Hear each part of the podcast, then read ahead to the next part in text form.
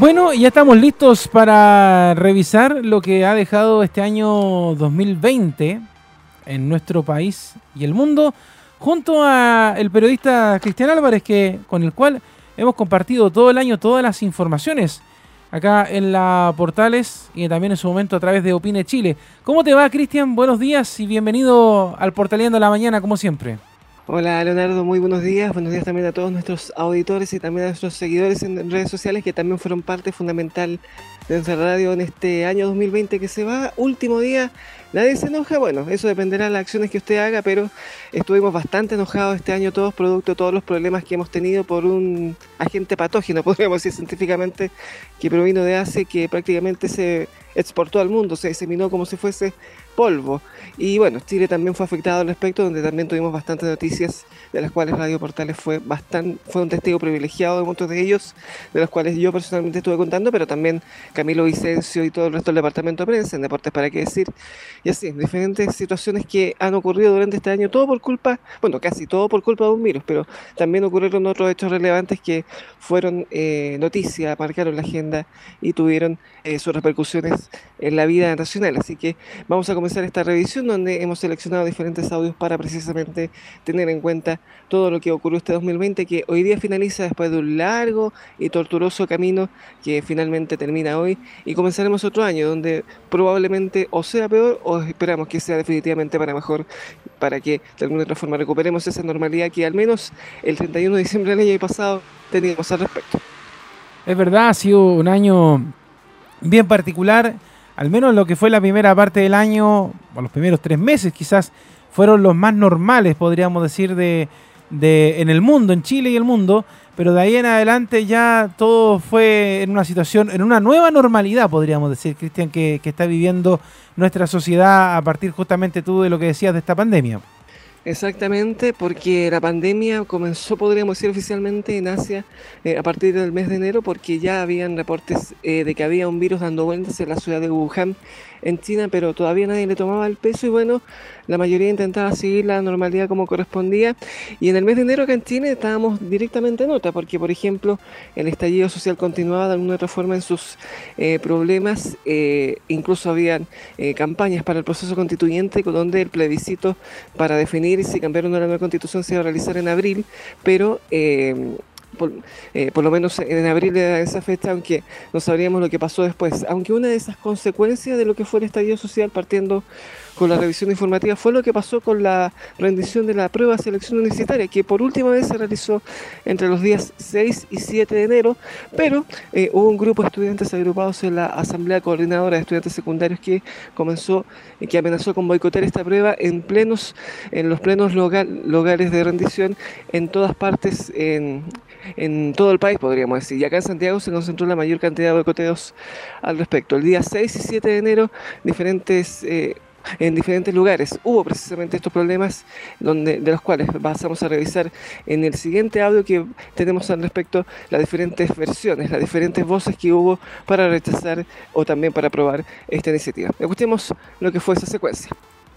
Mañana nos vamos a tomar la sede donde se ve la PSU, nos vamos a estar manifestando tanto afuera como adentro de la sede y no tememos de las consecuencias porque tenemos claro que somos más, que es ahora nunca el momento de cambiar tanto estructuralmente el modelo educativo como también esta prueba de ingreso a la educación superior que tenemos claro que solo segrega y discrimina a los estudiantes secundarios. Todos empezaron a sacar los formularios y a quemarlos en el patio. Y a mí me da pena en realidad porque este es mi liceo que estudié cuatro años. No, empezaron a salir de la sala, a golpear las rejas y todo.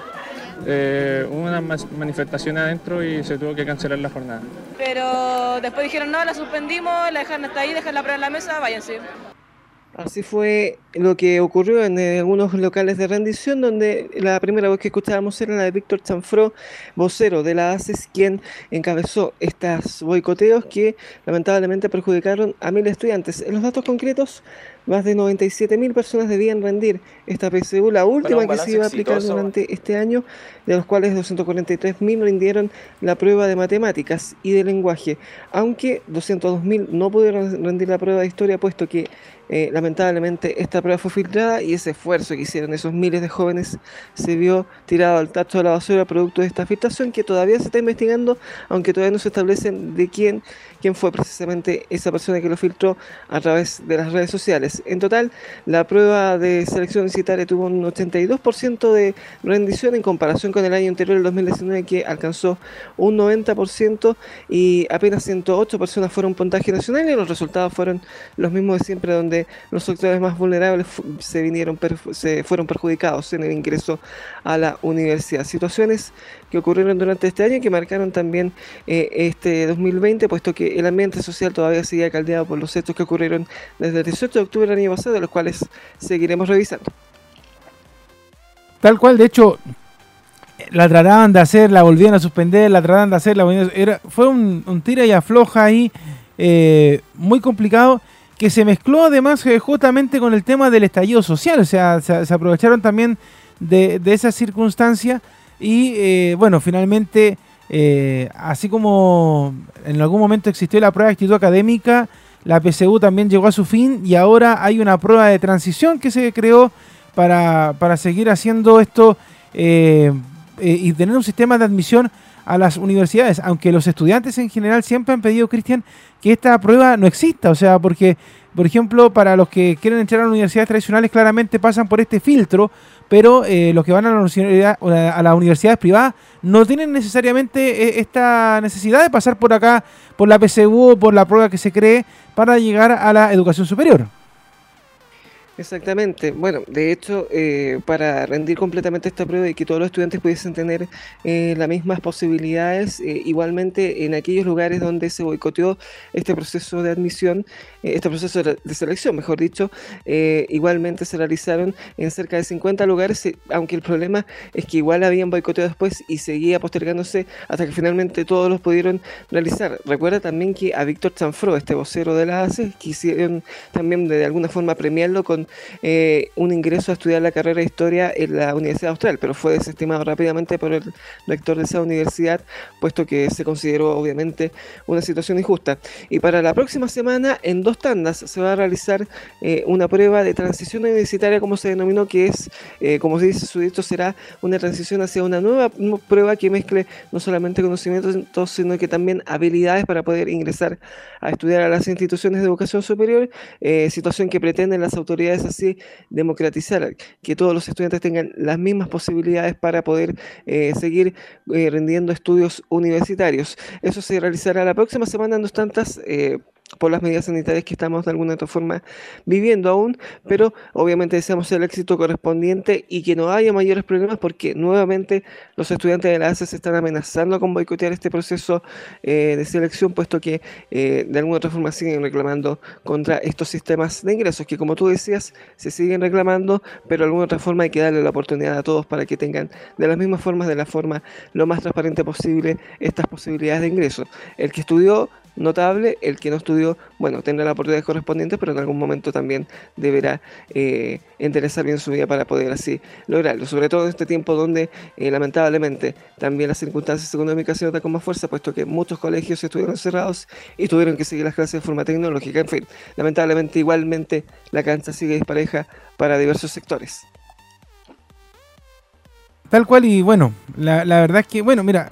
eh, habíamos escuchado la primera parte de los audios y también está la continuación de lo que pasó en ese periodo, justamente como tú decías, eh, de eh, lo que fueron las manifestaciones de los estudiantes en ese tiempo en el, en el verano y las seguimos escuchando en este resumen del año. Bueno, un balance exitoso, al igual que durante el día de ayer nos estuvimos manifestando, son más de 150 las sedes donde se suspende la PSU y en ese contexto donde nos estamos manifestando, además se logra que se suspenda y se cancele la PSU de historia y las autoridades están atadas de mano, no les tememos y los secundarios nos vamos a estar manifestando de todas maneras. Lamentamos que ellos no puedan rendir, pero también les decimos que esto es responsabilidad precisamente de quienes finalmente se tuvieron este desempeño. Sin duda que la PSU requiere de cambio requiere modificaciones o incluso de pensar de una nueva forma de selección universitaria o de no tener esta forma de selección universitaria. Pero lo que no puede ocurrir es que validemos la violencia como un método legítimo para manifestarnos y lograr respuesta a una demanda que es histórica. Oye, me queda una duda, Cristian. Este muchachito, Víctor eh, entró a estudiar la educación superior. ¿Qué pasó con él al final? Bueno, se transformó en el relacionador público de la ACES. No quiso eh, hacer la PSU de nuevo, puesto que lo veía como un compromiso social, según su óptica, según sus perspectivas, eh, tratar de lograr que todos los jóvenes del país eh, tuviesen un mejor acceso. Prefirió seguir el camino social que el camino académico para poder continuar su vida, pero eh, lo hemos visto durante este año eh, y lo escuchamos anteriormente en los audios de las autoridades que para que los auditores eh, lo tengan en cuenta, hablaban allí el vicepresidente del CRUZ, Aldo Valle, quien era rector de la Universidad de Valparaíso en ese instante, pero que terminó saliéndose de su cargo hace algunos meses y ahora es candidato a gobernador regional, Marcela Cubillos, ministra de Educación, quien condenó la violencia ocurrida durante esos días y, si no me equivoco, ah, Paulina Núñez, diputada de Renovación Nacional, que a nombre de su partido junto con diputados, su partido presentó una querella correspondiente contra este personaje y también otros dirigentes de la ACE que boicotearon esta prueba. Pero lo que te decía, este personaje que es nieto de un detenido desaparecido, eh, no finalmente no entró a estudiar en la universidad porque prefirió seguir este camino social para alguna otra forma seguir eh, insistiendo eh, en mejorar las condiciones de educación de los estudiantes. Pero la ACES no es precisamente un órgano democrático que precisamente llegue uno a votar y decidir por, esos, eh, por esas personas para que los representen a nombre de todos los estudiantes, sino que representa un universo muy bajo al respecto, puesto que eh, es, como es de formato asambleístico, eh, a veces tiene una gran convocatoria y a veces no. Entonces, ese es el camino que finalmente siguió este personaje que generó mucha polémica, generó mucha situación problemática, también junto con su vocera en ese momento, Ayelen Delgado, no, Ayelen González, mejor dicho, quien también la acompañó en estos boicoteos y eh, lo escuchábamos anteriormente, eh, la ministra de Educación fue bastante dura al respecto, de hecho presentó las, las, querellas correspondientes, pero tampoco las autoridades no quisieron hacer mucho, puesto que como los ánimos sociales estaban caldeados, en redes sociales decían que si tocaban a este niño nuevamente iba a rebrotar todo, pero finalmente no ocurrió así y bueno, eh, sigue afrontando... sigue, sigue su transcurso de vida de forma bastante tranquila, podríamos decir, esperando de alguna otra forma actuar en su momento. Bueno, pues ahí ya recordamos esa situación que ocurrió eh, a comienzos de año, en enero, mientras eh, algunos se preparaban para las vacaciones, ellos todavía seguían con algunas manifestaciones en distintos puntos del país, sobre todo acá en la región metropolitana, pues Cristian. Exactamente, y nos vamos eh, también con el contexto del, del estallido social, pero en una situación más recreativa, al mes de febrero, en especial a partir del día 23 hasta el día 29 no, 28, perdón, viernes 28, porque entre esos días se realizó el Festival de la Canción de Viña del Mar, la versión número 61, si no me equivoco, sí, la versión número 61 que estuvo marcada precisamente por el estallido social. Incluso hubo llamados a boicotearlo, a no realizarlo, entre otros aspectos. Eh, aunque el aspecto interesante que ocurrió en este festival, que eh, desde hace mucho tiempo que no, que los temas políticos no caldeaban mucho en su desarrollo y finalmente ocurrieron así, puesto que ese mismo día domingo, 23 eh, hubo quemas de autos frente al Hotel O'Higgins donde estaba eh, trabajando la prensa, eh, lo que impidió, por ejemplo, la inauguración con una obertura de ese certamen festivalero que tuvo la participación de diferentes artistas, por ejemplo, el puertorriqueño Ricky Martin, los caribeños de Osuna, humoristas como Ernesto Belloni y Estefan Kramer incluso, y los cantantes nacionales Francisca Valenzuela y Mon Laferte. Los animadores de ese certamen, María Luisa Godoy y Martín Cárcamo, también hablaron al respecto y como decíamos también artistas nacionales como Stefan Kramer y Mónica y Mon Laferte, mejor dicho, eh, también hablaron sobre la situación que vivía el país, muy delicada que incluso amenazó con la continuidad del festival durante esa versión ocurrirá en los últimos días del mes de febrero. Que hoy, más que nunca, quieren escuchar, pero también ser escuchados. Quieren respetar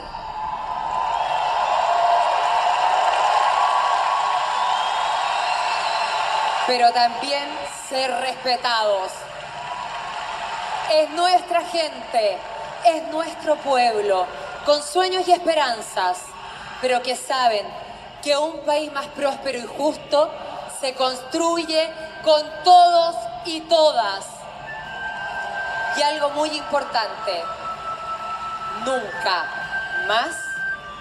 sin nosotras las mujeres en momentos trascendentales como lo que vive nuestro país, queremos que nuestro festival sea un puente que conecta a los chilenos. Quinta Vergara, querido Chile, somos 17 millones de personas. Ustedes que están acá, otros que están en sus casas. Y todos tenemos el mismo sueño. Soñamos con un futuro mejor, Mari. Con un Chile justo. Un Chile diverso e inclusivo. Un Chile con más y mejores oportunidades para todos los que están acá, en sus casas. Y también los que vendrán, Mari. Desde que supe que venía al Festival de Viña, te prometo que no sé qué rutina hacer. Porque yo antes estaba preparando una rutina acerca del cambio climático, energía renovable, del reciclaje. Y después del 18 de octubre no sabía si esa rutina del cambio climático reciclarla o como dice Américo, agarrar un par de espuma y metérmela por la raja. Porque como nadie lo vio venir, ningún analista, ningún experto, ni Pedro Engel, weón. Yo había sacado las cartitas para Chile y había salido el Pikachu de fuego. Y decía que iba a quedar la mansa zorra. Porque el año 2019 fue el año del chancho. Hasta que lo cambiaron por Blumel. Cuando me dijeron que sí iba al Festival de Viña, yo, yo no sabía qué hacer. Tenía mucho miedo y al tiro dije, no, hay que cancelar. Y muchas personas me dijeron muchas cosas. Eh, algunas personas me decían, tenéis que cancelar. Me decían, todo el mundo, ¿ah? la gente de amistades, de mi equipo de trabajo, familia, redes sociales, me decían, tienes que cancelar. No se puede hacer una fiesta en medio de todas las injusticias sociales.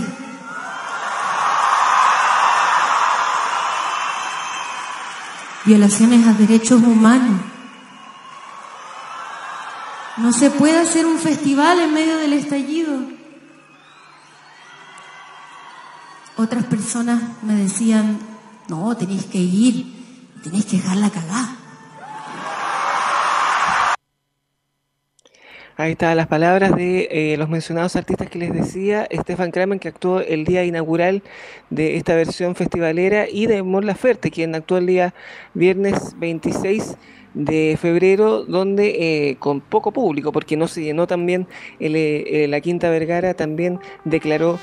al respecto de este de esta situación que aún vivía el país. De hecho, ella era la más complicada, puesto que Carabineros la había denunciado su contra, puesto que ella decía que ellos y los militares habían quemado supermercados o provocado situaciones de saqueo en todo el país. ella ni siquiera hizo conferencias de prensa para evitar alguna reforma, poner más hoguera al fuego y prefirió hablar directamente con eh, sus fans que estaban en ese lugar, quien, quienes definitivamente la apoyaron en esos dichos a pesar de las falsedades que aún, por ejemplo, no son demostradas por la justicia. Y lo que escuchábamos de Stefan Kramer eh, fue también un gran reflejo de lo que, del ánimo que tenía el país, donde magistralmente, mejor forma, guste o no, algunos eh, reflejó eh, la situación, el ánimo que vivía el país con todo lo que pasó a partir del mes de octubre. Eh, por lo menos el festival tuvo, siguió teniendo un desarrollo tranquilo pero tenso con respecto a las situaciones que ocurrieron, que ocurrieron en ese certamen, sobre todo lo que ocurrió en el primer día,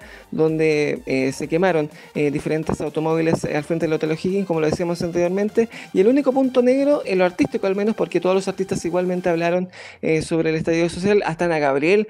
no quiso meterse mucho en política, pero igual terminó refiriéndose eh, pidiendo paz para Chile, eh, fue lo que pasó con el grupo norteamericano Maroon 5, quien fue el mejor pagado para que viniera este certamen, pero a última hora supieron de las condiciones y de la dinámica del show del festival y finalmente terminaron haciendo un deplorable show que incluso eh, se viralizó el enojo de su artista, de su vocalista Blam Leviné tras bambalinas que rechazaba que esto fuese un show de televisión. Y bueno, la decepción fue mayor entre sus fans que reclamaron por redes sociales y este mismo vocalista terminó pidiendo disculpas por el fiasco que lamentablemente aplicó en su actuación durante ese certamen. Oye, fue un festival, de hecho, muy, muy particular. De hecho, eh, recién recordaba cuando comenzó el discurso de los animadores, que de hecho lo que siempre se espera es eso, o sea, que cuando empieza el festival, cuáles son las primeras palabras que van a decir. De hecho, los criticaron algunos por decir que eran tibios. Después, eh, eh, recordando lo de Stefan Kramer también, oye, y que de hecho justo dejaste una parte bien especial ¿ah? cuando habla de él y, y, lo dice de manera bien irónica que era el año del jabalí y resulta que después lo cambiaron, haciendo una referencia ciertamente al ex ministro Chadwick y que después llega Gonzalo Blumel a, tomar ese puesto y bueno, eh, era, fue un festival bien político, pero hay una cosa muy interesante con todo esto, ¿ah? porque la gente mucho critica los medios de comunicación, de la censura y todas esas cosas, pero el Festival de Viña, eh, con los dos canales transmitiendo, no censuró absolutamente nada, nada de nada y tampoco las radios que estaban transmitiendo oficialmente la transmisión del Festival de Viña tampoco censuraron absolutamente nada. Porque cuando uno recuerda, por ejemplo, el periodo de, la dictadura, gobierno militar, como usted le quiera llamar, cuando aparece este humorista, hemos llegado hasta tal tal y que resulta que después de todo esto la imagen se va a cualquier cosa, esta vez, eh, más allá de que el gobierno sea de derecha y, toda la, la polarización que había, no hubo ninguna censura a ninguno de los artistas que se presentó sobre el escenario de la Quinta Vergar. Y de hecho, también tú lo mencionabas, eh, Ana Gabriel también fue muy criticada por una parte de la población porque decían que Ana Gabriel tenía más pensamientos de derecha que de izquierda. Entonces, que porque ella hablaba mucho del cariño a Chile y esas cosas, pero no se refirió a los temas. Fue bien tenso el festival, pero salió, terminó los únicos que salieron afectados fueron, como tú lo contabas, los del Hotel O'Higgins, que lamentablemente tuvieron que cerrar porque les apiedraron todo y todo lo que tenían eran ventanales de vidrio. Así que ahí lo pasaron muy mal, pero en general fue el festival del pueblo donde la gente se pudo manifestar y los artistas también lo pudieron hacer, Cristian. Exactamente, de hecho, uno de los temores que tenía eh, la comisión organizadora es que hubiesen manifestaciones adentro que pudiesen perjudicar el desarrollo de, este, de los días de este certamen festivalero, puesto que podría, no sé, eh, eh, podrían haber incidentes, boicoteos de la actuación de algún artista, eh, o que directamente se subiesen al escenario. En fin, diferentes situaciones que se imaginaron pero que finalmente no se cumplieron. Y como tú decías, en comparación con lo que pasó en el régimen militar, que es un término más neutro para decir, al menos se permitió mostrar todo, salvo unas polémicas con el audio ambiental que algunos acusaron manipulaciones para evitar, por ejemplo, eh, que se escucharan nítidamente las pifias, otros para reducirla, en fin. Eso fue quizá la única polémica que hubo, pero el resto de los artistas actuó en base a sus convicciones, a sus criterios eh, por ejemplo, me acuerdo el caso de Francisca Valenzuela, que aunque salió muy tarde, ella eh, se puso su mano en un ojo solidarizando con los heridos en las protestas del estallido social eh, y el resto de los artistas, tanto las conferencias de prensa como también en sus actuaciones, como en el caso de Ricky Martin, también solidarizaron con las causas de la gente. Ernesto Belloni tuvo también un momento complicado, puesto que muchos decían que era el artista que se iba a comer rápidamente el monstruo, pero tuvo que adaptar una rutina contra el tiempo en base también a sus propios nervios para pasar esa prueba y finalmente el público, podríamos decir, le perdonó la vida, puesto que de alguna otra forma mostró esfuerzos en adaptarse a esta nueva realidad, siendo que había aplicado en su carrera un humor bastante machista y problemático en su momento, pero él al menos eh, se aplicó rápidamente y pudo salvarse. Situaciones de un festival que eh, fue bastante polémico y que del cual no vamos a tener este próximo año, puesto que la pandemia lamentablemente impidió su realización por primera vez en su historia debido a que no se pueden eh, aglomerar gente en lugares abiertos y bueno, al menos eh, habrán programas especiales para difundir el legado y el turismo en Viña del Mar, puesto que lamentablemente, como decíamos, no va a haber un certamen, por lo que todas estas polémicas las vamos a tener que reservarlas, las que se generen para el año 2022. 10 de la mañana en punto y en estos momentos Australia ya recibe el año 2021. Vemos imágenes del espectáculo de fuegos artificiales. Ellos no lo suspendieron en Sydney y vemos esas imágenes muy bonitas a través del monitor.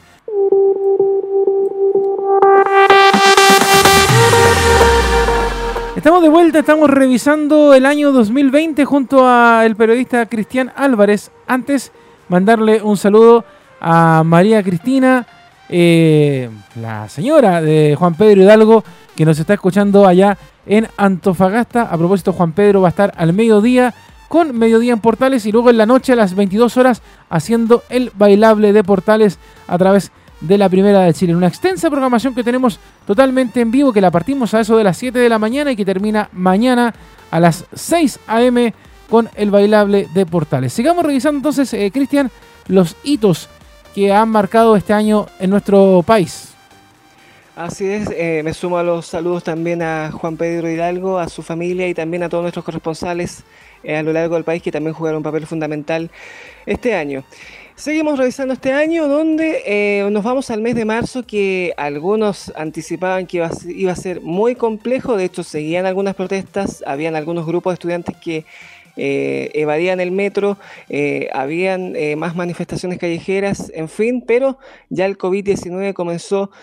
con todo a llegar a nuestro país y poco a poco comenzó también a tomarse la agenda noticiosa, puesto que las dedicaciones de las autoridades, además de estos problemas que habían en las calles, también tuvieron que volcarse hacia los hospitales para evitar que este mal viral pudiese ocasionar bastantes daños durante ese mes y en el transcurso de tiempo hacia el futuro. El 4 de marzo llegó oficialmente este virus al confirmarse el primer caso de un médico que viajó eh, hacia, eh, hacia Asia y llegó a nuestro país con síntomas y finalmente fue ratificado por las autoridades. De hecho, el ministro de Salud, Jaime Mañalich, viajó hasta esa región para confirmar este primer caso y después el presidente de la República, Sebastián Piñera, tuvo que ratificarlo acá en Santiago, haciendo también un llamado a la población. Y el 21 de ese mes también se confirmó la primera víctima fatal de este mal viral, quien falleció en el hospital Juan San Juan de Dios, una mujer de Renca, anciana, fue la primera víctima de este mal que comenzó de alguna otra forma a apogiarse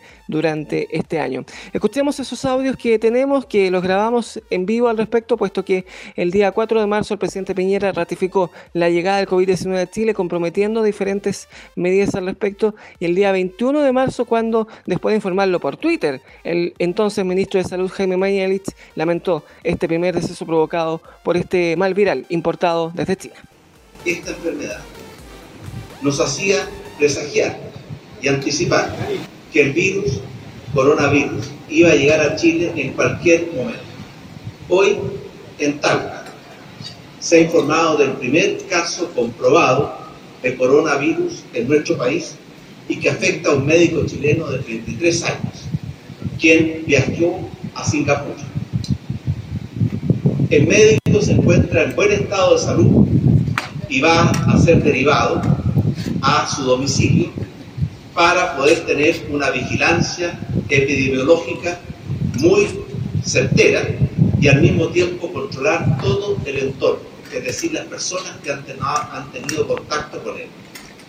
Quiero dar un mensaje de tranquilidad a todos mis compatriotas.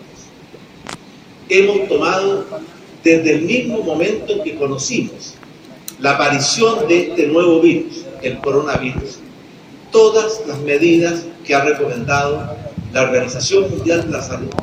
y también todas las medidas que hemos estimado necesarias para proteger la salud de todos nuestros compatriotas.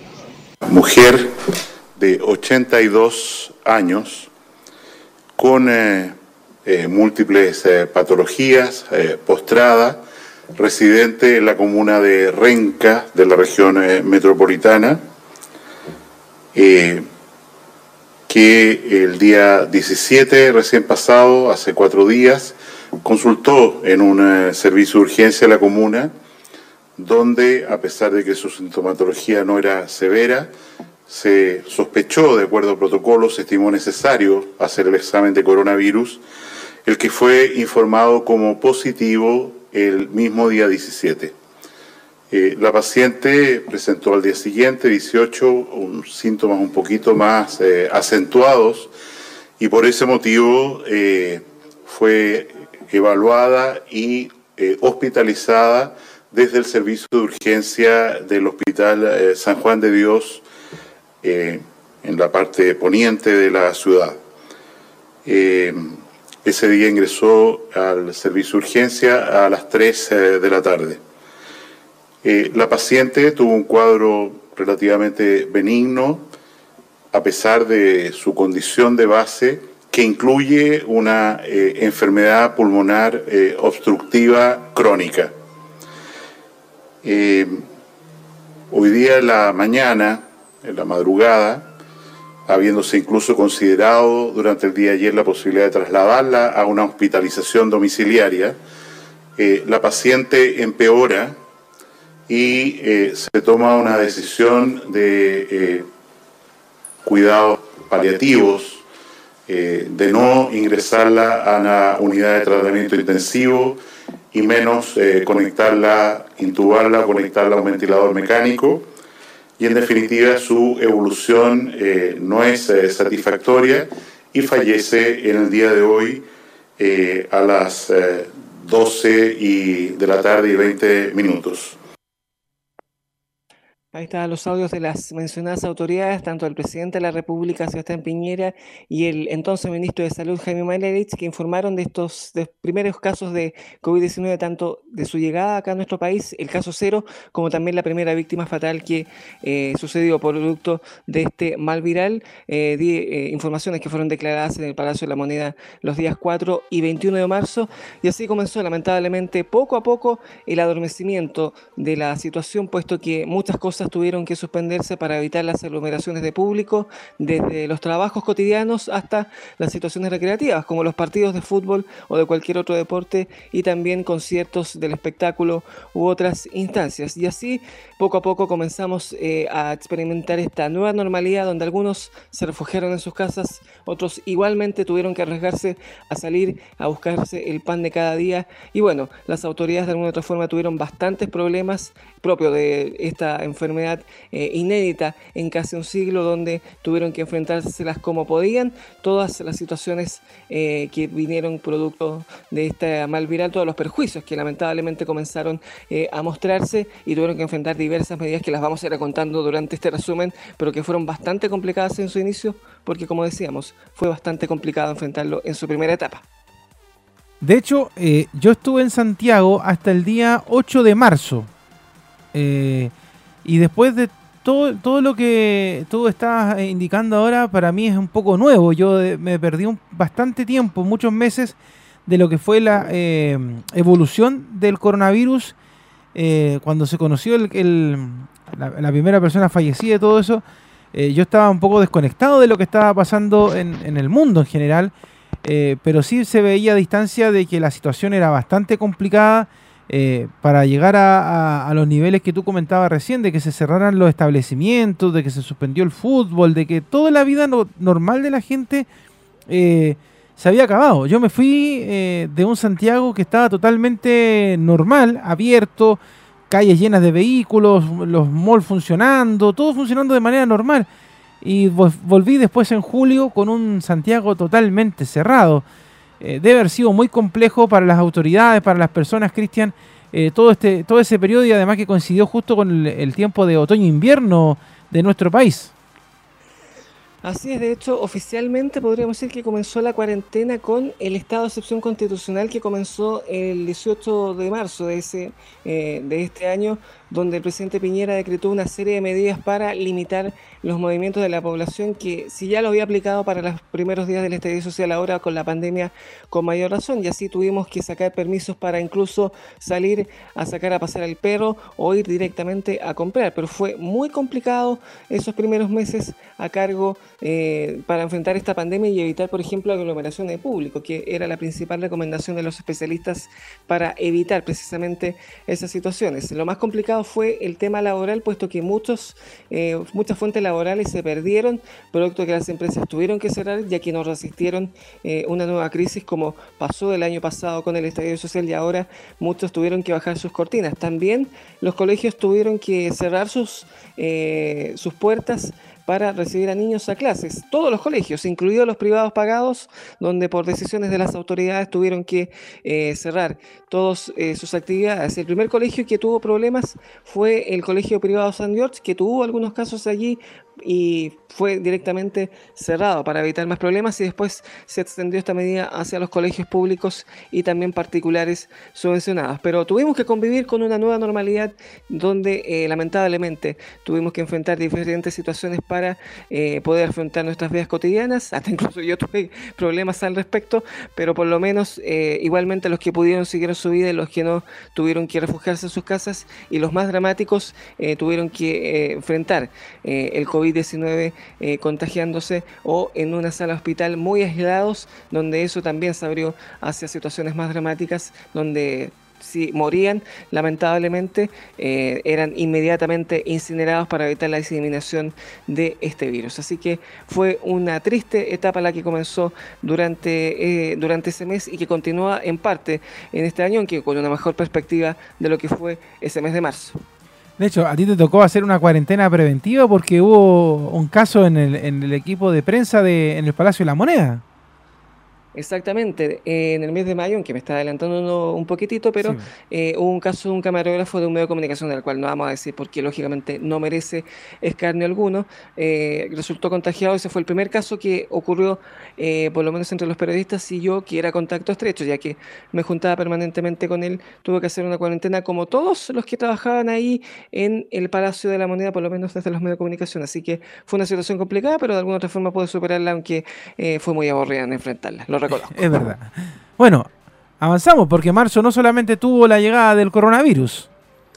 Exactamente, porque antes que ocurriesen todas estas restricciones, eh, las mujeres pudieron reunirse en su Internacional el pasado domingo 8 de marzo. Y acá en Santiago hubo una gran manifestación que superó incluso lo que realizaron en cantidad de asistencia el año pasado, puesto que según los cálculos de las organizaciones que las convocaron, más de 2 millones de mujeres se reunieron en la Plaza Italia y marcharon hasta eh, la avenida Ricardo Camin, también por la Alameda, eh, reivindicando sus derechos en medio de todos estos problemas, siendo una gran fuerza de apoyo por parte de un movimiento social justo en los contextos de protesta que habían durante ese mes que estaban de alguna otra forma demostrándose nuevamente, pero que la pandemia nuevamente abolió. Escuchemos diversas voces, puesto que el gobierno también realizó una actividad al respecto, supervisó la realización de esta marcha, de esa conmemoración del Día de las Mujeres que fue el pasado domingo 8 de marzo.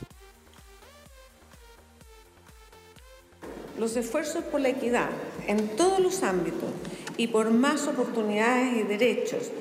y, más, y menos discriminación y violencia hacia la mujer no depende solo del gobierno. Todas y todos podemos generar ese cambio cultural que tanto necesitamos. Hombres y mujeres podemos cambiar la forma en cómo nos tratamos, las formas de aceptarnos con nuestras diferencias y también de valorarnos en cómo cada uno con libertad ha decidido ser y con todo lo que la naturaleza le ha dado. Bueno, mire, uno cuando está cumpliendo una responsabilidad pública, cuando uno ministra, saben que va a enfrentar muchas críticas y hay que hacerlo con responsabilidad, con serenidad también eh, y con coraje. Lo que mi propósito es hacer mi tarea y es lo que estoy eh, y voy a seguir haciéndolo hasta que Muchas gracias. Bueno, tuvimos una jornada, tenemos aún una jornada intensa con participación de aproximadamente 150.000 personas. Em, hubo eventos muy pacíficos donde se observó mujeres eh, con sus hijos, hubo mujeres adolescentes, adultas que lo hicieron pacíficamente. Lamentamos también tener que informar que hubo gran cantidad de eventos de violencia. Eh, hoy día con mucha emoción, somos miles en la calle, yo no sé cuánto, creo que es la marcha más masiva de la historia, creo que superamos el millón del año pasado. Estoy muy contenta, vengo desde la Plaza de la Dignidad, vamos camino a los héroes, esperamos llegar todas y celebrar, eh, conmemorar este día del 8 de marzo, habiendo logrado además la paridad. Eh, se trata de una convocatoria histórica. Eh, nosotras decimos que se trata de dos millones de mujeres y disidencias, niñas, niñas que salieron a la calle durante este día y que salieron a la calle a ejercer su derecho constitucional a la protesta más allá de todo límite que intentó imponer el gobierno al desarrollo de este derecho y al ejercicio de este derecho. Nosotras sabemos que lo de hoy fue una convocatoria histórica lo sabemos muy bien. Y sabemos también el carácter internacionalista de esta huelga general feminista. Nos levantamos en todo el mundo, fuimos muchas y al mismo tiempo. Fuimos muchas que nunca habían marchado y que se reunieron por primera vez en las alamedas, se levantaron en todos los barrios para marchar juntas, para, para venir por primera vez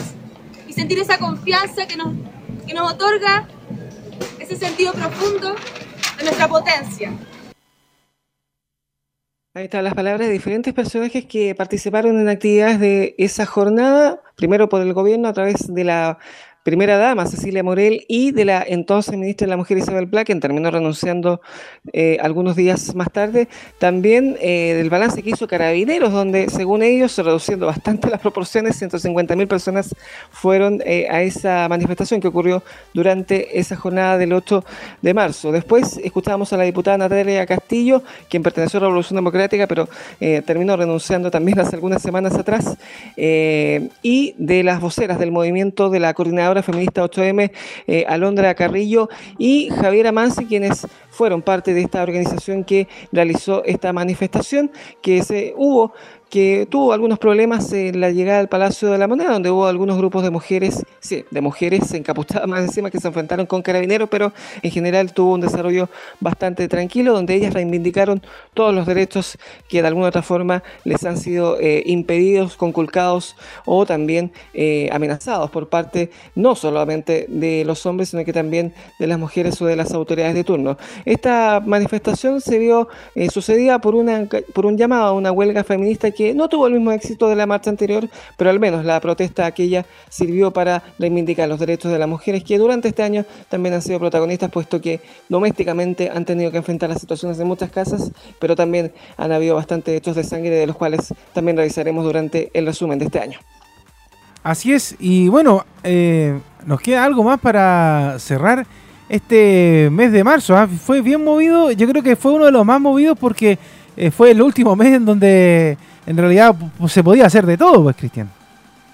Exactamente. Antes que comenzaran a restringir todo, también eh, hubo hechos históricos que pasaron medio desapercibidos, pero que igual son necesarios recordar, puesto que en otros países estos hitos se conmemoran también muy grandemente. Hablamos de lo que ocurrió el 11 de marzo, donde se conmemoraron los 30 años de la democracia en Chile, cuando Patricio Elwin recibió la banda presidencial de Augusto Pinochet, simbolizando así el traspaso de mando y el cambio de un periodo histórico desde, una, desde un régimen militar que impidió muchas libertades hacia una democracia más abierta para todos los ciudadanos. También hubo actividades ese día muy masivas antes que comenzara a restringirse todo, pero también sirvió para evaluar cómo ha sido la calidad de la democracia en nuestro país, que eh, por lo menos durante este periodo de tiempo fue un periodo de mayor progreso para la historia de Chile, pero también generó muchas deudas, sociales que comenzamos a pagarlas y a verlas a partir del 18 de octubre del año 2019 con el comienzo del estallido social. Como decíamos, hubo diferentes actividades donde el presidente Sebastián Piñera encabezó un acto en el Palacio de la Moneda, pero también el expresidente Ricardo Lagos y eh, la ex candidata presidencial Beatriz Sánchez del Frente Amplio también comentaron la trascendencia de ese día en actividades que realizaron también durante esa jornada.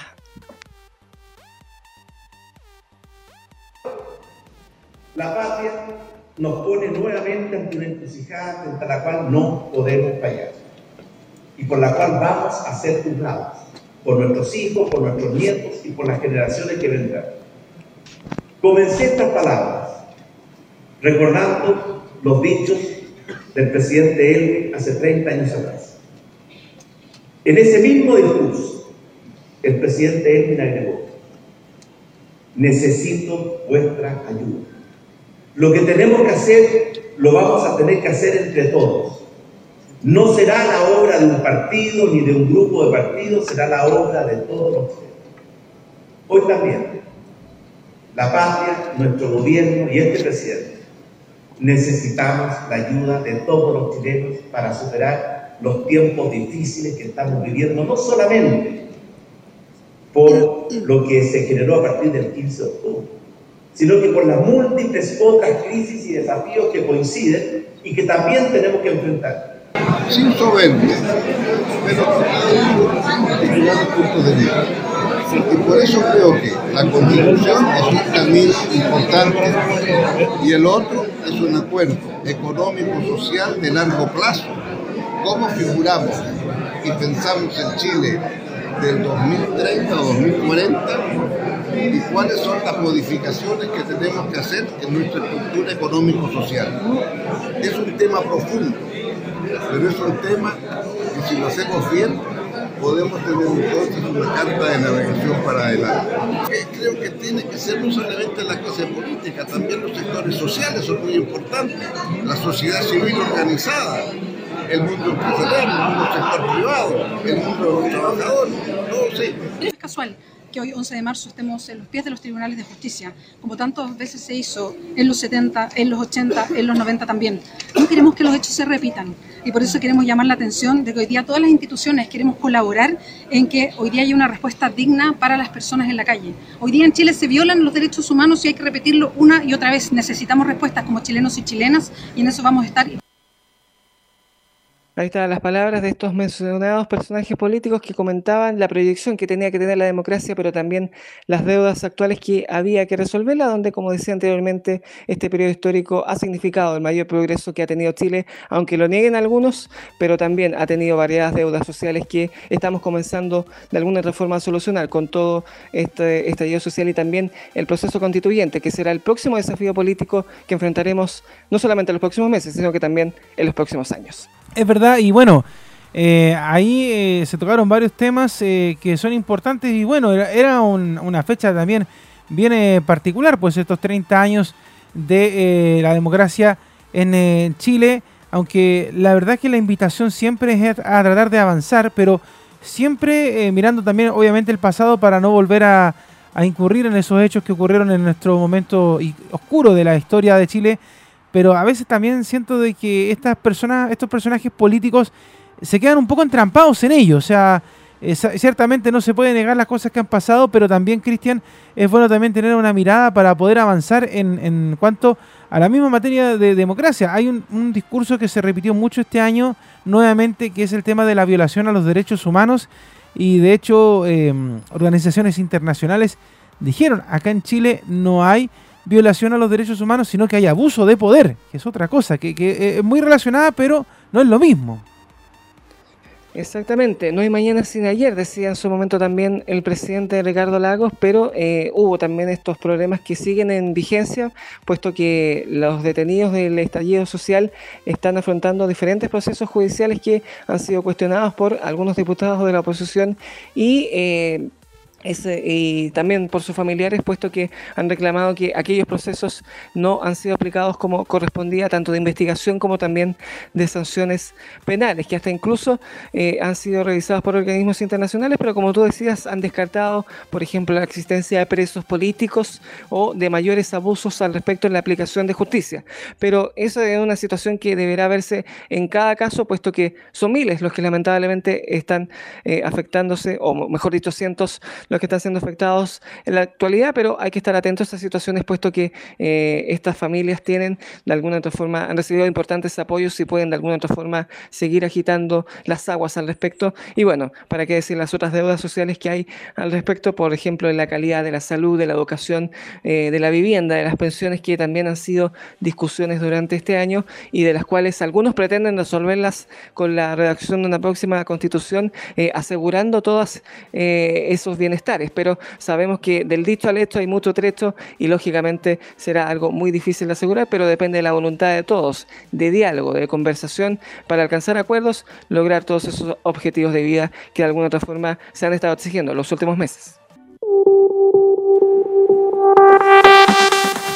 Estamos portaleando la mañana de este jueves 31 de diciembre en este especial de prensa en el que estamos revisando todos los hechos eh, más relevantes que ocurrieron este año 2020 en nuestro país junto a Cristian Álvarez. Cristian. Portaleando el año, estamos revisando esta hora todo lo ocurrido este 2020 que se va definitivamente durante esta jornada. Ahora nos vamos al mes de abril, donde los días 3 y 4 de ese mes se realizó una histórica jornada solidaria que debía realizarse contra viento marea, puesto que las circunstancias lo impedían, pero tenían que conseguir recursos urgentemente. Hablamos de la Teletón, donde tuvo un desempeño bastante eh, expectante porque debieron haber, hacerlo a distancia, de forma remota. De hecho, don Francisco estuvo en su residencia durante toda esa transmisión y que también esa transmisión tuvo que realizarse de forma eh, escalonada, de forma parcial, no las 27 horas de corrido como las conocemos anteriormente, sino que solamente entramos horarios durante la madrugada ese viernes y también la mañana para el bloque infantil y de nuevo la noche y la madrugada del día siguiente tenían una meta difícil de superar, 32 mil millones de pesos que eh, según eh, todas las proyecciones decían que era imposible porque como ya comenzaba la crisis económica, eh, la ciudadanía común y corriente no podría donar como correspondía, como lo hacía los años anteriores. Pero con toda la fuerza del mundo, tanto de sus impulsores como también de la propia gente y también a la generosa ayuda de algunos empresarios, finalmente superaron esa meta llegando a los 34 mil 703 millones de pesos que les servirá para mantener eh, los centros de rehabilitación que mantiene este instituto privado durante este año 2020 y en parte el 21, puesto que, como sabemos, seguirán las consecuencias económicas en nuestro país. Escuchemos lo que fue esa transmisión, que fue transmisión también de Radio Portales, lo que habló don Francisco en los primeros minutos iniciales con un teletón vacío, pero él hablando desde su casa y también cómo se llegó a la meta con las respectivas reflexiones. Esta noche es muy especial yo quiero decir que esta noche el dinero ha cambiado de valor en este tiempo, porque el dinero tiene que ser para la vida, para ayudar a la vida, para mejorar la vida, porque aquellas personas que tienen más tienen que ayudar a esas personas que tienen menos. Tenemos que ayudar porque, claro, no tenemos muchas cosas, pero hay algo muy importante que tenemos. Tenemos corazón, tenemos 18 millones de corazones que están latiendo en este momento. Y todos juntos tenemos que luchar por salir adelante, por lograr que hoy día sea una noche inolvidable. No sabemos cómo lo vamos a hacer, vamos a cometer muchos errores, nunca hemos hecho esto, pero aquí estamos para sentirlos a todos ustedes cerca, con abrazos virtuales, porque no se puede de otra manera. Por eso que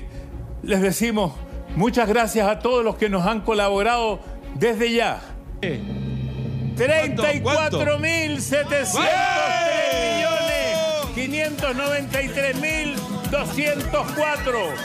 34.703 millones 593.204. Repítanlo ustedes. 34.703 millones 593.204. 34.703 millones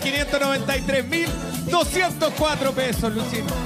Sí, esta noche no teníamos meta no teníamos ninguna expectativa y queremos agradecerle a los que no pudieron y estuvieron con nosotros, a los que hicieron los actos simbólicos de donación, a aquellas personas que hicieron esfuerzo, a aquellos empresarios que nos ayudaron, a aquellas empresas y aquellos gremios que nunca antes habían estado en la Teletón que nos permitieron, porque nuestra meta era en realidad 32 mil millones. Si hubiéramos tenido meta, hubiéramos saltado, hubiéramos tirado fuegos artificiales, porque sí superamos la meta y le garantizamos un año y un poco más de vida a toda la, toda la gente que trabaja en la Teletón y a todos nuestros pacientes. Ahí están las palabras de Mario Kreuzberger, don Francisco. Le impulsó esta iniciativa desde hace más de 40 años, quien debió hacer esta Teletón contra viento y marea prácticamente y en circunstancias especiales, como las que escuchábamos anteriormente en plena pandemia desde su casa, impidiéndose su reunión tradicional en el Teatro Teletón. Una meta que sorprendió a muchos, puesto que gracias al aporte del Fondo de Emergencia abierto por la Confederación de la Producción del Comercio, finalmente, quienes aportaron 5 mil millones, finalmente se, se terminó alcanzando esta meta económica que, como escuchábamos, don Francisco, servirá para mantener a todos los institutos de rehabilitación y los pagos a sus correspondientes eh, trabajadores, como también las atenciones a sus pacientes, al menos por un año y un poco más. Ahí después veremos cómo definitivamente van a seguir recolectando dinero, pero por lo menos esa gran prueba que debieron enfrentar eh, esos días 3 y 4 de abril eh, la superaron con creces a pesar de los agoreos en redes sociales que como siempre boicotean esta iniciativa, pero que no impidieron la solidaridad de miles de chilenos para cumplir esta iniciativa yo creo, Cristian, que más allá de cualquier cosa fue un tremendo envión anímico a mitad de año casi de, lo que se venía. O sea, la gente nuevamente se, se puso la mano en el corazón, se logró una meta que no se esperaba, como lo decía don Francisco, no había una meta puesta, pero se superó la meta anterior, que finalmente era lo que también eh, muchos esperaban y se logró. Y también escuché una frase especial ¿ah? en, una, en un discurso de don Francisco, los abrazos virtuales. Palabra que después le escucho recurrentemente a Laurencio Valderrama cuando cierra sus despachos en, Portal. O sea, ya en ese tiempo ya estábamos hablando de los abrazos virtuales con la gente. Eh, como tú bien decías, es fuerte la imagen de un teatro teletón sin la presencia de Mario Kreuzberger, porque uno está acostumbrado eh, los últimos años, siempre que cuando comienza la Cruzada Solidaria, Mario esté ahí en el teatro, en, Mario Kreuzberger en la calle, en el Teatro Teletón, y eh, en esta oportunidad, eh, no solamente una, sino que dos veces lo tuvo que lamentablemente hacer de manera remota, porque hay que recordar de que, a pesar de que a algunos se nos olvida, Mario Kreuzberger es un adulto mayor, y como todos los adultos mayores, todo el tiempo de pandemia, lamentablemente las cosas tuvieron que hacerlas a, a distancia, salvo uno que es medio porfiadito, que, pero que lo queremos harto, que es nuestro colega Carlito Zapaz, que el contra viento y marea llegó sagradamente a Fanor Velasco 11, hasta el de hecho el día de hoy lo va a hacer en la noche cuando tengamos el portaleando, pero, pero eh, fue, un, fue un tiempo bien complejo ¿ah? y, y como tú bien decías, aparecieron organizaciones que se pusieron la mano al corazón y ayudaron a que esto se pudiera lograr. Exactamente, y bueno, tú lo decías, eh, don Francisco tuvo que enfrentar estas eh, situaciones desde su casa porque no podía arriesgarse a salir eh, a la calle para evitar contagiarse de COVID-19, puesto que este virus que nos tuvo de cabeza en el mundo también se transmite vía aérea, aunque solamente en limitadas circunstancias, pero también tuvo esta dificultad que no le impide igualmente realizar esta acción solidaria como siempre lo ha hecho, a pesar de los boicoteos y problemas que vive cada año en, acá en el país o también otras circunstancias que los afectan. Y bueno, esas situaciones solidarias tuvieron que también extenderse eh, hacia las casas, porque como tú decías, fue un envío anímico, pero muchas eh, casas de todo el país, producto del obligado confinamiento que había que cumplir, sobre todo acá en Santiago, eh, hubo diferentes problemas y también desesperaciones que ya la gente las fue expresando en la calle. Así ocurrió, trasladándonos a otro mes, en el mes de mayo, el día 18 de mayo, donde la Comuna del Bosque fue la expresión más máxima ese descontento, de esa desesperación que ya los ciudadanos están comenzando a experimentar eh, con un flagelo que lo hemos tenido, pero que ya esas familias la están sufriendo de peor forma, que es el hambre, la falta de ayuda eh, para poder eh, comer tranquilamente o de alguna forma llevar alguna ayuda a su casa. Fueron situaciones bien desesperantes que se expresaron en esa comuna durante esa jornada, donde se cumplió un nuevo mes del estallido social, que algunos también aprovecharon de llevar agua para su molino, pero esa desesperación fue la que finalmente terminó reflejándose en las calles de aquella populosa comuna de la zona sur de la capital. Escuchemos los audios de aquel momento que para muchos también nos partieron el alma, puesto que significó también la desesperación de miles de compatriotas con esta situación obligatoria que hemos tenido que enfrentar.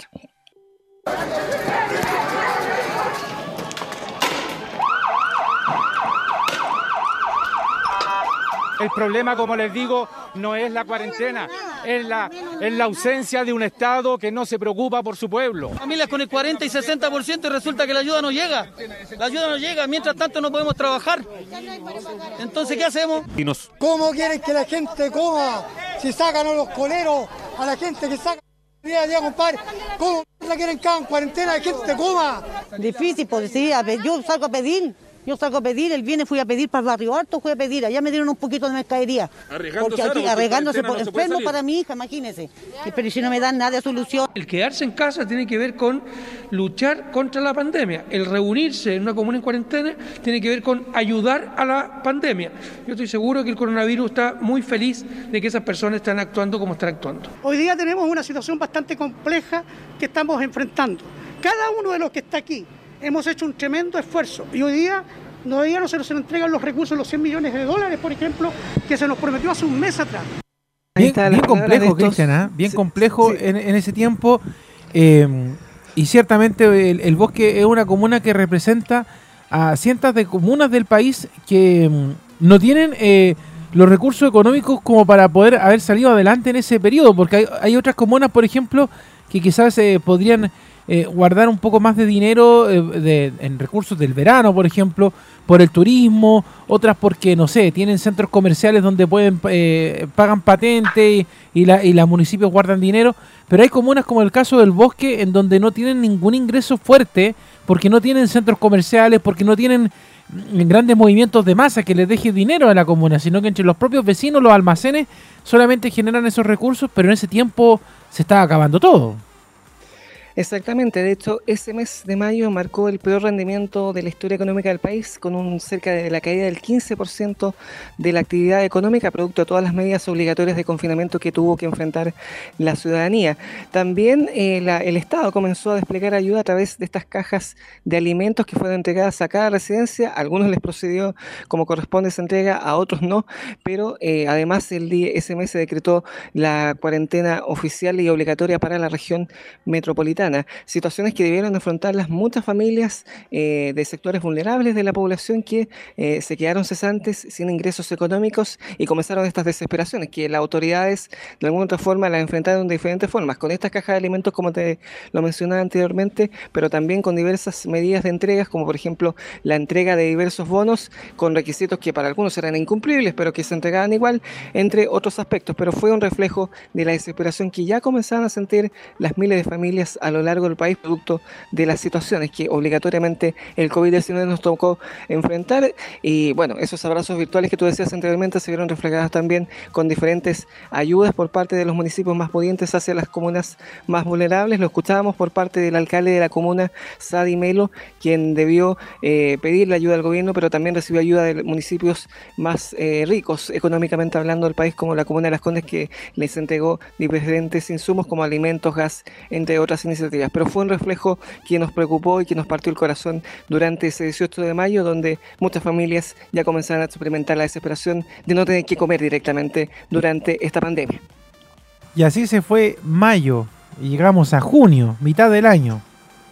Exactamente, pero para nuestra emisora fue un mes feliz, puesto que el 6 de junio, también con transmisiones especiales y diversas iniciativas que realizamos, eh, celebramos nuestros 60 años de vida sirviendo al país, informando de todo lo que ha ocurrido durante ese transcurso de tiempo y uniendo al país de norte a sur, generando opinión, como es nuestro lema actual. 60 años de Radio Portales se cumplieron en esa jornada donde diferentes personas, partiendo por los auditores, pero también por algunas autoridades y personajes públicos, nos dejaron saludos con respecto a este aniversario. Escuchemos una selección de ellos que realizaron y que nos enviaron durante esos días cuando conmemoramos un nuevo aniversario de nuestra radioemisora. En este día tan especial para mi querida Radio Portales, quiero mandarles un saludo muy cariñoso en este aniversario tan especial en el que cumplen 60 años de vida de radiodifusión. Son tantas las historias. El énfasis en el radioteatro, el énfasis deportivo, además el intento de llevar siempre las opiniones de todos, manifestando claramente pluralismo, es parte de la esencia de la radio. En tiempos difíciles para los medios de comunicación, que este saludo venga cargado de buenas vibras y de esperanza para que venga un mejor futuro para todos nuestros medios de comunicación. Felicito a la Radio Portales, eh, a su dirección, a todas las personas que trabajan con ellos y la verdad es que les deseo lo mejor, que tengan otros 60 y tan bien llevados como eh, estos. Muchas felicitaciones, que lo hagan muy bien, que comuniquen bien a todos los chilenos porque el tema de las comunicaciones es sumamente importante. Así que felicitaciones y mi cariño. Soy Mario Desbordes, diputado y presidente de Renovación Nacional y quiero mandar un gran saludo a la Radio Portales en los 60 años de vida. Este 60 aniversario encuentra la radio pujante, trabajando día a día por informar a los ciudadanos y haciendo honor a su tradición de pluralismo y libertad de expresión. La Radio Portales además acompañó por décadas y ha acompañado por décadas a nuestros compatriotas, primero con los radioteatros, luego con los deportes y siempre con la información veraz. Un gran abrazo en estos 60 años y que sean muchos más. Todo periodista se alegra cuando un medio de comunicación, una radio, está de cumpleaños. Pero además cuando tiene la tradición de Radio Portales, cuántos años escuchándola, eh, un verdadero clásico en la historia de la radio en Chile. Así que a todos los que están allí trabajando, sobre todo en este momento tan difícil, con un país expuesto a algo inédito en su historia, con esta pandemia, por Dios que ayuda la radio, el medio cercano, el medio directo, el medio cálido, donde se pueden decir las cosas sin que esto eh, genere ninguna catástrofe, al revés, genera confianza, genera complicidad con el auditor, la auditora. Un saludo muy fraterno en esta fiesta y a valorar más que nunca la radio, el medio más confiable en los tiempos más difíciles. Mis felicitaciones a la Radio Portales por cumplir 60 años de vida acompañando al público chileno con noticias, con música, con entretención. Han sido años muy importantes que han marcado la radiofonía nacional. Así que que sean muchos años más para que los chilenos sigamos siendo informados y entretenidos por una radio tan importante para nuestro país. Felicitaciones Radio Portales. Hola, soy Catalina Pérez, presidenta de Revolución Democrática y quiero mandarles un tremendo saludo a Radio Portales que cumple 60 años.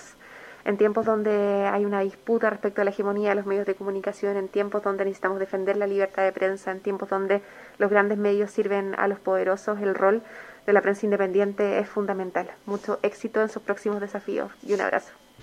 Soy Ignacio Sánchez, el rector de la Pontificia Universidad Católica de Chile y hoy día quisiera enviar un gran saludo a Radio Portales, a todas las personas que trabajan ahí, a toda la comunidad y a todos quienes escuchan esta radio que se ha caracterizado en, estos 60 años de vida por eh, ser una plataforma de discusión, de distintas eh, ideas y ponencias, por ser una plataforma que también recibe a la música nacional, por ser una radio que estimula el deporte,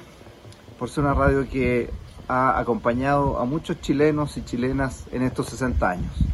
Quisiera enviarles un gran saludo y desearles mucho, mucho éxito en los próximos muchos años de vida de la radio. Muchas gracias. Gracias, rectora. Eh, Oye, tanta historia, Cristiana. También hay diferentes presidenciables actuales como la actual alcaldesa de Providencia, Belín Matei, el expresidente de la Nación Nacional, Mario. Desbordes, el actual presidente del PP, Heraldo Muñoz, quienes también quisieron ser parte de este aniversario, al igual que la entonces vocera de gobierno, Carla Rubilar, quien también nos envió su saludo. Realizamos este aniversario, conmemoramos este aniversario, mejor dicho, de una forma decente, podríamos decir, puesto que por las actuales circunstancias nos impidieron hacer muchas cosas, pero por lo menos eh, publicamos nuestra historia para que usted la pueda ver en las redes sociales y también realizamos transmisiones especiales y seguimos recibiendo también muchos saludos al respecto. Así que nuestro primer agradecimiento es con ustedes, los auditores, por, estos, por estas seis décadas de vida que hemos tenido como radio y que vamos a seguir en los próximos años transmitiendo desde la mejor forma, haciendo nuestro mejor trabajo para llevarles a ustedes una gran labor por parte de nosotros quienes trabajamos actualmente en Radio Portales. Es verdad, y de hecho Portales con todas sus multiplataformas, la señora M, digital, TV, redes sociales, sitio web, de verdad que se ha tratado de mantener eh, firme contra todo lo que ha pasado. Eh, ha sido un periodo bien complejo, eh, sobre todo para la amplitud modulada, pero es una de las radios que todavía se mantiene con un departamento de prensa activo. y bueno, aquí diversas personas, como tú mencionabas recién, han reconocido esos 60 años y ahora camino a los 61 años de historia de la radio Portales y justamente en tiempos de pandemia le tocó este periodo recibir este nuevo año de vida y bueno, se sigue trabajando, se sigue informando como lo hacemos ahora en este mismo resumen que estamos llevando ustedes en, eh, a través de portales y que después van a poder escuchar a través de Spotify eh, en cualquier momento para recibir obviamente el contenido como siempre lo tenemos ahí en las redes sociales. Y no solamente ocurrió el aniversario de la radio en ese periodo en el mes de junio, pues Cristian. Exactamente, porque tal como nosotros hemos tenido que adaptarnos a las actuales circunstancias, también el gobierno debe enfrentar una nueva etapa con respecto eh, a la pandemia, puesto que eh, una semana más tarde, el día 13 de junio, realizó eh, para muchos un esperado cambio de gabinete, esta vez cambiando a su ministro de Salud, donde Jaime Mayalitz, quien ya había adquirido ribetes polémicos en su gestión, finalmente fue reemplazado por un potencial rival suyo, Enrique París, el expresidente del Colegio Médico, quien se rumoreaba desde el inicio de este gobierno que podría asumir alguna responsabilidad al respecto, pero finalmente, eh, recién asumido durante esa jornada, cambiando radicalmente en los procedimientos para enfrentar esa pandemia. Escuchemos lo que fue esa ceremonia de cambio de gabinete, también las palabras que dijo tanto el anterior ministro como quien lo sucedió eh, con respecto eh, a, a, las gestiones que iban a realizar durante ese, a partir de esa jornada, donde, como decíamos, hubo un cambio de timón en torno a enfrentar esta pandemia por parte desde el Ministerio de Salud. Acéptase, a contar de esta fecha, la renuncia presentada por don Jaime José Mañalich Muxi al cargo de Ministro de Salud. Nómbrase, a contar de esta fecha, como Ministro de Estado en la cartera de Salud a don Óscar Enrique París Mancilla, a quien por razones impostergables de buen servicio deberá asumir sus funciones en la fecha señalada sin esperar la total tramitación del presente decreto. Anótese, tómese razón, comuníquese y publíquese. Sebastián Piñera Echenique, presidente de la República. Gonzalo Blumel Maquiver, ministro del Interior y Seguridad Pública. ¿Juráis o prometéis cumplir fielmente el cargo de ministro de Estado que se os ha conferido, conforme a la Constitución y las leyes? Sí, juro, presidente. Bienvenido. Agradezco al presidente de la República, Sebastián Piñera, por haberme elegido para enfrentar este desafío que, siendo sincero, por supuesto que me causa preocupación y me causa y me lleva a pensar en que es una responsabilidad gigantesca, enorme, en la cual todos tenemos que colaborar. He llegado personalmente al convencimiento que esta nueva etapa de la lucha contra el coronavirus requiere un nuevo liderazgo,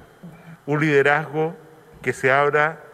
nuevamente al diálogo, que convoque más personas, que le dé frescura a la conversación eh, y en ese sentido no he dudado un segundo en manifestarle al presidente de la República que es mi deber republicano dar un paso al costado,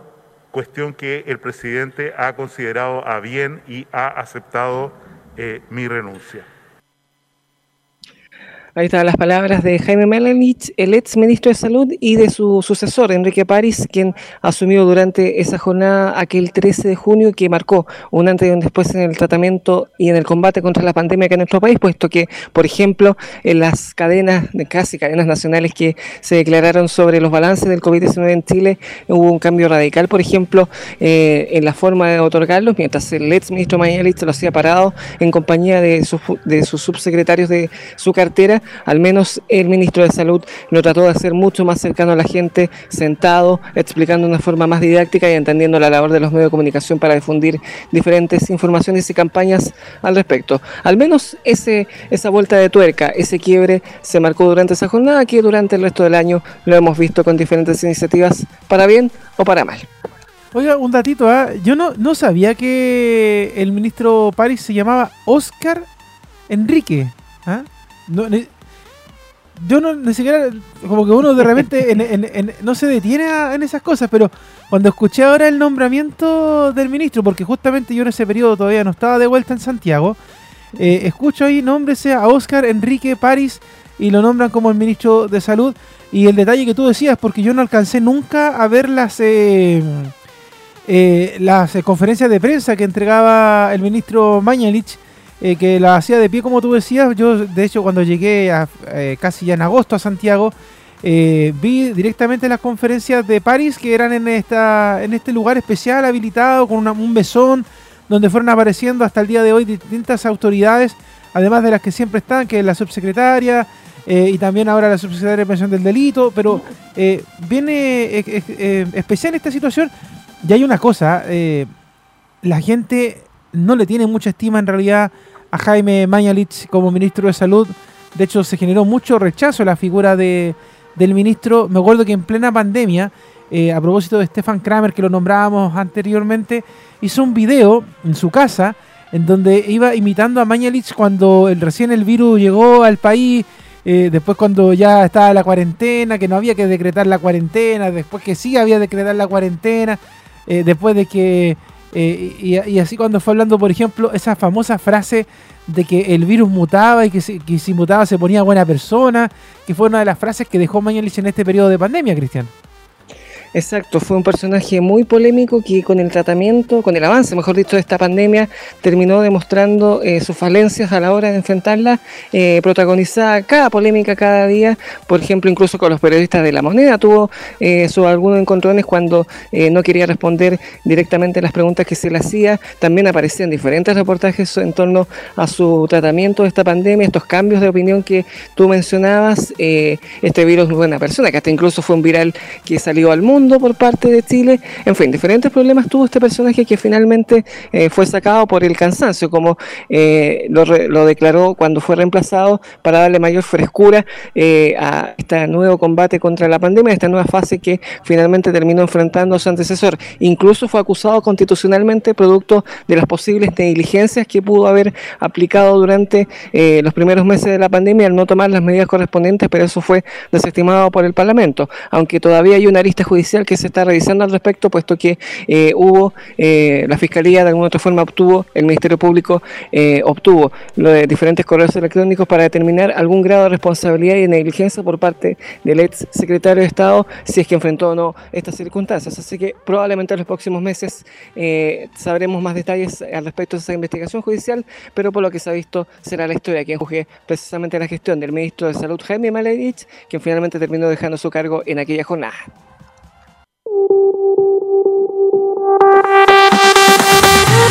Nos queda una hora de programa y seguimos revisando este resumen del año junto a Cristian Álvarez. Bueno, como les decía, eh, nos quedan seis meses que revisar. Ahora nos vamos al mes de junio, donde a mediados de ese mes, o mejor dicho, a principios y hasta mediados de ese mes, hubo una gran discusión legislativa en torno a algo que no se había hecho antes, el retiro de fondos previsionales, algo que el actual sistema previsional no lo permitía, pero que por un proyecto de diputados de oposición finalmente se terminó acelerando e incluso concretando. Primero, eh, a, a principios de ese mes se terminó revisando esa reforma constitucional en la Cámara de Diputados que eh, se aceleró con votos de la derecha. Después en el Senado, cinco senadores, Iván Moreira y David Sandoval y José Miguel Durana de la UDI por la UDI y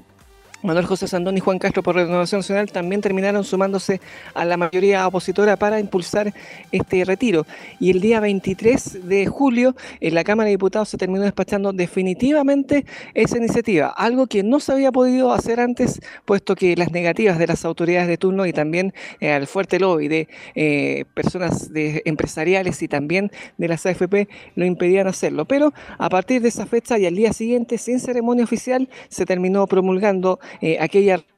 Cristian, hemos, hemos perdido contacto con Cristian que nos estaba entregando el resumen del año 2020. Ya vamos a retomar ese contacto para que sigamos revisando las eh, efemérides que entregó este año 2020 acá en eh, La Portales. Estamos en directo junto a ustedes, 11 de la mañana con 9 minutos. Estamos revisando todas las informaciones de lo que dejó la, este año en eh, lo que es eh, la historia reciente, pues ¿sabes? lo que fueron noticias y que ahora ya son parte de la literatura. Así, Cristian, te escuchamos. Lo que te decía anteriormente, Leonardo, no me había notado que me había salido del mumble. Eh, revisemos lo que fue estos audios del día 23 de julio, donde finalmente se terminó aprobando esta reforma constitucional que por primera vez en la historia del sistema previsional chileno los cotizantes de las AFP pudieron retirar en forma parcial esta eh, este, los dineros sobrados durante sus vidas para las pensiones, pero que por la actual pandemia pudieron hacerlo de forma parcial, contando con votos oficialistas y marcando también el fin de una gestión política que ya estaba siendo cuestionada por los sectores más duros del oficialismo. Escuchemos lo que fue aquel momento. Aquí estamos, haciendo historia. Es un triunfo del pueblo de Chile. Estamos abriendo un camino nuevo a la justicia social, a responder a las carencias acumuladas de miles de pensionados que se empobrecieron en un Estado que no ha estado a la altura de cumplir su rol subsidiario. Que 7 millones 600 mil chilenos van a ir a sacar su plata y van a deteriorar su fondo de pensiones en un 40% como promedio. La gente ya no va a tolerar más, no más ministros mintiendo, diciendo que no hay plata para que coman, pero sí hay plata para las empresas, no más diputados diciéndole a la gente qué hacer con su plata. Sin duda constituye un retroceso para las futuras pensiones de los chilenos, una injusticia social y un grave deterioro de la institucionalidad. Resultado de la votación. Resultado de la votación. Por la afirmativa, 116 votos, 28 en contra, 5 abstenciones. Aprobado. Han sido semanas de alta tensión, de un debate áspero, muchas veces con descalificaciones. Es importante, luego de esta votación, luego de esta derrota política, como lo señaló el ministro del Interior, poder levantarse, poder levantar la mirada e ir hacia adelante, mirar hacia adelante. Los senadores de Chile Vamos hemos resuelto no concurrir al Tribunal Constitucional. Asumimos que el proyecto de reforma ha sido aprobado por una amplia mayoría que en definitiva será ley y llamamos al gobierno a colaborar en la implementación más expedita de la reforma que ha sido aprobada que quisieron participar de este debate legislativo donde lamentablemente eh, tuvo que la gente sacrificar los ahorros previsionales para poder enfrentar estos complejos meses económicos de la pandemia, que como decíamos anteriormente contó incluso con votos oficialistas. En el Senado fue más complicado esa obtención de votos, puesto que varios legisladores eh, manifestaron ese apoyo a pesar de este problema que te mencionaba, que igualmente puede perjudicar las pensiones en el futuro, pero que de alguna forma no queda otra que otorgar esas iniciativas. Eh, Iván Moreira, David Sandoval de la UDI, eh, junto con José Miguel Durana de ese mismo partido, además de Manuel José Sandón y Juan Castro de Renovación Nacional, otorgaron esos votos que después pasó eh, hacia la Cámara de Diputados, donde, como decíamos, el 23 de julio fue despachado definitivamente con votos oficialistas y el día siguiente, sin ceremonia pública, fue promulgada definitivamente esta reforma constitucional, donde la gente hasta el momento ha retirado 19.283 millones de dólares de sus fondos de Y con el segundo retiro que vino más adelante, ya van 7.090 millones de dólares los fondos retirados por parte de los cotizantes de la AFP para poder enfrentar esta pandemia. Otro detalle importante es la retención por pensión de alimentos de deudores de pensiones alimenticias. Esto ya van en 145 millones de dólares, eh, aunque debió eh, aplicarse muy bien iniciativa para el segundo retiro impulsado también por diputados opositores, puesto que para el primero hubo muchas madres que tuvieron dificultad para retirar estos dineros, para intentar retener estos dineros para el bienestar de sus hijos. Una situación histórica se vivió durante esa jornada que también marcó el fin de una gestión política. Claro, y esto también significó inmediatamente para algunos una derrota, una gran derrota para el gobierno que llevó eh, después en los días posteriores a, hacer un cambio de gabinete porque había muchos tiras y aflojas en distintas eh, carteras del Estado que peleaban con respecto al tema de la aprobación del 10% y también de cómo se estaba llevando a cabo la gestión del gobierno en esos meses. Exactamente, y así llegamos al 28 de julio, donde el presidente Sebastián Piñera aplicó el máximo cambio de gabinete que ha aplicado, que ha realizado durante su periodo de gobierno, quizás el más profundo desde el mes de octubre del año pasado. Esa vez el principal afectado fue el ministro del Interior, Gonzalo Blume, quien ya había presentado su renuncia producto de esta derrota legislativa por el tema del retiro previsional y fue reemplazado finalmente por Víctor Pérez, senador de la ODI, quien tuvo que provenir del Parlamento para reforzar este equipo ministerial. No fue el único parlamentario que cambió de alguna otra forma de ocupación, puesto que Andrés Salamán, también senador y también un potencial presidenciable, se cambió hacia la Cancillería. Hubo otros cambios, por ejemplo, en el Ministerio de Desarrollo Social, donde eh, Carla Rubilar dejó la vocería de gobierno y asumió esa cartera que detentaba a Cristian Monkever, quien pasó a las Express, y así fue configurándose este cambio de gabinete que incluso incluyó a Mario Desbordes en el Ministerio de Defensa, quien debió dejar su cargo de diputado y líder de Renovación Nacional para asumir esa responsabilidad gubernamental. Aquel cambio ocurrió el día 28 de julio. Escuchemos lo que fue ese audio ambiente con los respectivos juramentos y un discurso del presidente al respecto de esta modificación ministerial que tuvo que realizar. ¿Juráis o prometéis ejercer fielmente el cargo de ministro de Estado que se os ha conferido conforme a la Constitución y las leyes? Sí, puro presidente. Bien. Bien.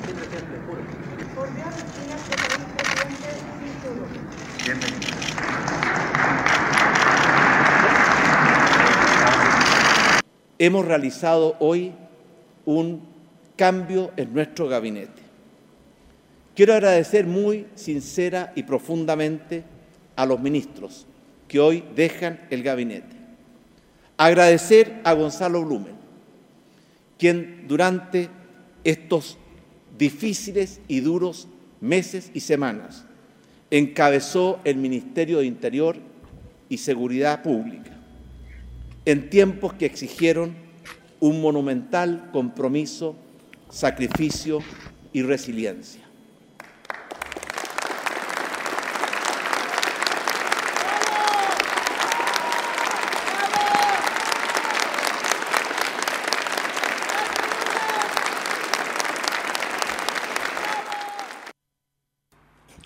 Ahí escuchamos esos aplausos del presidente Piñera hacia su ex ministro del Interior, Gonzalo Blumen, quien en privado nos decían que eh, decidió aceptar un cargo que nadie quería asumir y por eso ese reconocimiento tan público que hizo el mandatario hacia su ex ministro del Interior, militante de Opoli, que vio reducida así también la, eh, la, influencia de ese partido político al interior del gobierno. Jaime Belolio también me faltó mencionar, quien subió, eh, cambió también de destino laboral, dejando su puesto en la Cámara de Diputados para asumir la vocería de gobierno, cargo que que actualmente detente, detenta. Y así eh, se realizó esta modificación ministerial que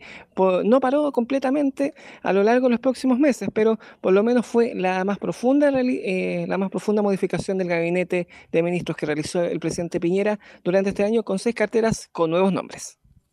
Claro, y de hecho gente que estaba en otras funciones, como por ejemplo Nora Cuevas, que era alcaldesa hasta ese tiempo de la comuna de San Bernardo, entró al Parlamento. Así también fue parte de, de los cambios de gabinete que ocurrió en ese tiempo y además también recordar de que, bueno, Víctor Pérez, que asume en ese momento la cartera de Interior, también duró pocos meses después en el cargo. Exactamente, puesto que tuvo una polémica gestión, ya que fue acusado por eh, legisladores y partidos de la oposición de tener mano blanda con algunos sectores sociales y mano eh, dura con otros, puesto que fue, sus actuaciones en diferentes protestas sociales fue muy discutida. Eh, por esos días, esos primeros días de esa gestión, debió enfrentar un paro de camineros que no fue reprimida, podríamos decir, con dureza, con aplicaciones de diversas leyes en comparación con otras manifestaciones sociales como las que se seguían produciendo por el estallido social, entre otras instancias que fueron tratadas muy duramente. Eso incluso le provocó una acusación constitucional, la cual finalmente terminó eh, evadiendo, porque terminó renunciando después de casi 100 días de gestión en el mes de noviembre, renunciando a su cargo y finalmente eh, fue desechada esa acusación producto de esta dimisión por parte del Senado. Pero fue una gestión muy polémica la que realizó Víctor Pérez, puesto que, como te decía, eh, tuvo esta mano blanda con algunos sectores y mano dura con otros. Así que por lo menos eso fue lo que pasó a la historia por parte del ex senador y quien intentó también volver eh, a la primera línea política, como presidente de su partido, pero fue derrotado el pasado eh, durante este mes de diciembre por eh, su correligionario Javier Macaya, que lo terminó derrotando en la elección interna de la UDI, que intentó presentarse con el respaldo de Pablo Longueira, la actual presidenta de ese partido, Jacqueline Van Desenbergue, pero finalmente fue derrotado y así marcó su retiro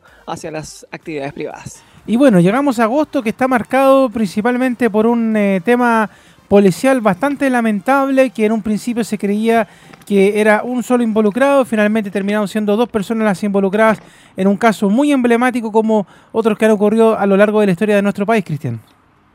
Así es, hablamos del caso de Ámbar Cornejo, quien el día 6 de agosto fue encontrado su cuerpo sin vida, pero en macabras circunstancias, puesto que había sido asesinada por el padrastro de su, por su padrastro Hugo Bustamante, un ex convicto quien cumplía penas por parricidio, entre otras situaciones, pero que fue indultado el año 2018 eh, buscando eh, una nueva oportunidad de sociedad, pero finalmente esa oportunidad terminó desperdiciando y fue protagonista lamentablemente de este siniestro hecho policial que quedó en reflejo durante esa jornada que luego de diversos días de búsqueda, el cuerpo de esta adolescente, quien iba a buscar la pensión eh, de alimentos que entregaba a su padre biológico, eh, pero que era retenida por su madre, eh, finalmente fue asesinada por este personaje, quien en complicidad con su madre enterró el cuerpo en el subsuelo de su casa, pero finalmente fue encontrado por la policía, por lo que por lo menos tendrá una cristiana sepultura, aunque eh, una cristiana sepultura, mejor dicho, aunque también se fueron descubriendo macabros detalles que por tema horario prefiero igual no revelarlos. Así fue esa búsqueda y también ese hallazgo por parte de las policías y del Ministerio Público y también la preocupación de algunos familiares que demostraban ese día, pero en especial ese 6 de agosto, el hallazgo del cuerpo y la preocupación por la desaparición de esta adolescente. Hemos realizado la inspección y el registro de varios sectores de la comuna con la finalidad de buscar a Ámbar Denise. Se continúan las diligencias de investigación estamos utilizando los ejemplares caninos, que son busca cadáveres y restos humanos. Hasta el momento no tenemos resultados positivos y, se continúa con la investigación. Nosotros no sabemos, eh, esa, esa sangre supuestamente puede o no puede ser de ella, pero ya el solo hecho de saber que hay sangre, tú al tiro piensas lo peor. Pero nada más hasta el momento. Todavía seguimos en la búsqueda y esperando que, que aparezca pronto, agotando todos los medios y todo lo que se pueda. Y finalmente hoy día se logró encontrar efectivamente el cuerpo de Ámbar. el cuerpo de Ámbar está al interior, el, cuerpo de Ámbar está al interior de esta vivienda, la madre confesó, si nos puede dar ese detalle. Confesaron La madre informó lo que le contó el imputado, don Hugo. Ella declaró, previa lectura de sus derechos, advertía de su derecho a guardar silencio y señaló que fue el imputado quien eh, mató a Ámbar. Con mucho dolor, con mucha indignación. Hemos presentado una querella criminal, la están presentando nuestros abogados en estos minutos y nos vamos y les aseguramos a toda la población y a todo Chile que a este psicópata, a este asesino, delincuente, nos vamos a asegurar que nunca más salga de la cárcel. Durante este gobierno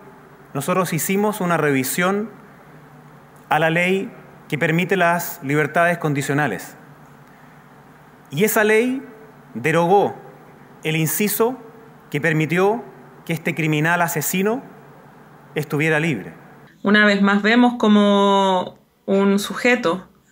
que debió haber estado en la cárcel estaba en libertad. Un sujeto que ya había asesinado a un niño de este país estaba en libertad. Ahí están las palabras de diferentes autoridades que reaccionaron también a este siniestro hecho, como por ejemplo del intendente de la región de Valparaíso, Jorge Martínez, del vocero de gobierno, Jaime Belolio, y de la defensora de la niñez, Patricia Muñoz, quienes también comentaron este lamentable hecho que finalmente fue eh, descubierto durante aquella jornada del 6 de agosto y finalmente eh, su propia familia fue la que terminó de, consumar esta tragedia que finalmente eh, en la actualidad sigue en investigación, pero al menos con victimario, quien incluso fue eh, como diríamos, eh, otorgada una libertad condicional que finalmente terminó aprovechando y la madre biológica de esta víctima fatal fue la que terminó, eh, están cumpliendo actualmente prisión preventiva en diferentes cárceles. Al menos, eh, incluso esto también tuvo repercusiones políticas, puesto que hubo una acusación constitucional contra la jueza que entregó esta libertad condicional hacia, hacia el victimario de Ámbar Cornejo, pero finalmente fue desechada en el Parlamento. Y así, lamentablemente, se sucedieron diferentes casos de asesinatos de mujeres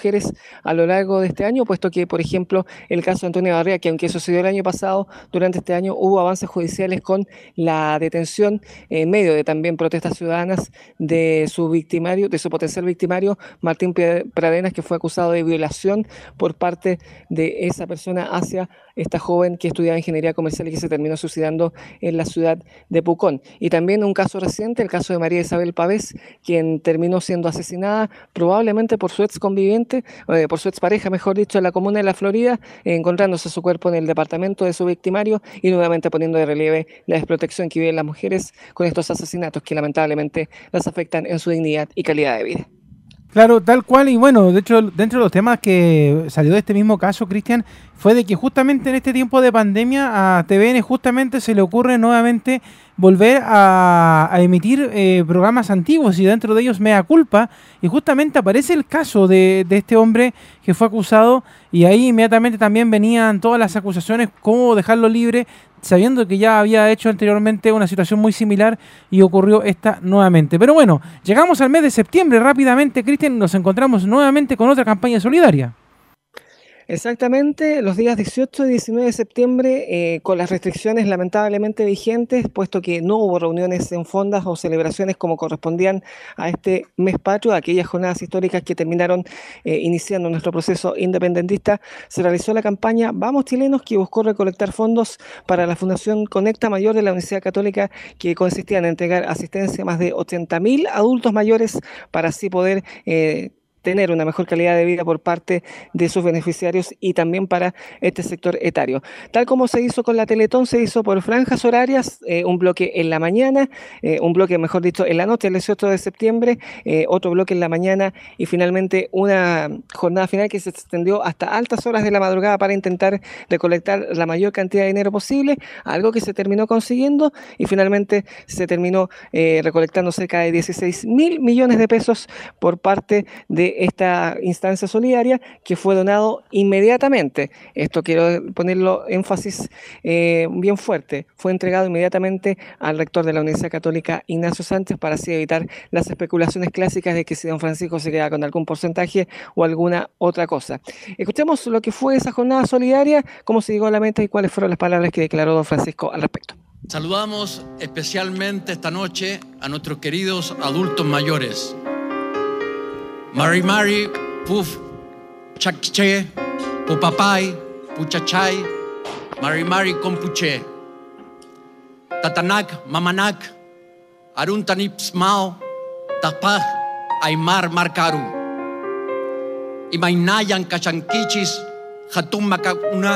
Hatun Tatakuna, Runa Quechua, Yaktamantamani. Coanua Coacoro, Etajiaroa Nui Nui, Motetaina Ta Atoa Otemotu, Cotepito Tejenúa. En este acto,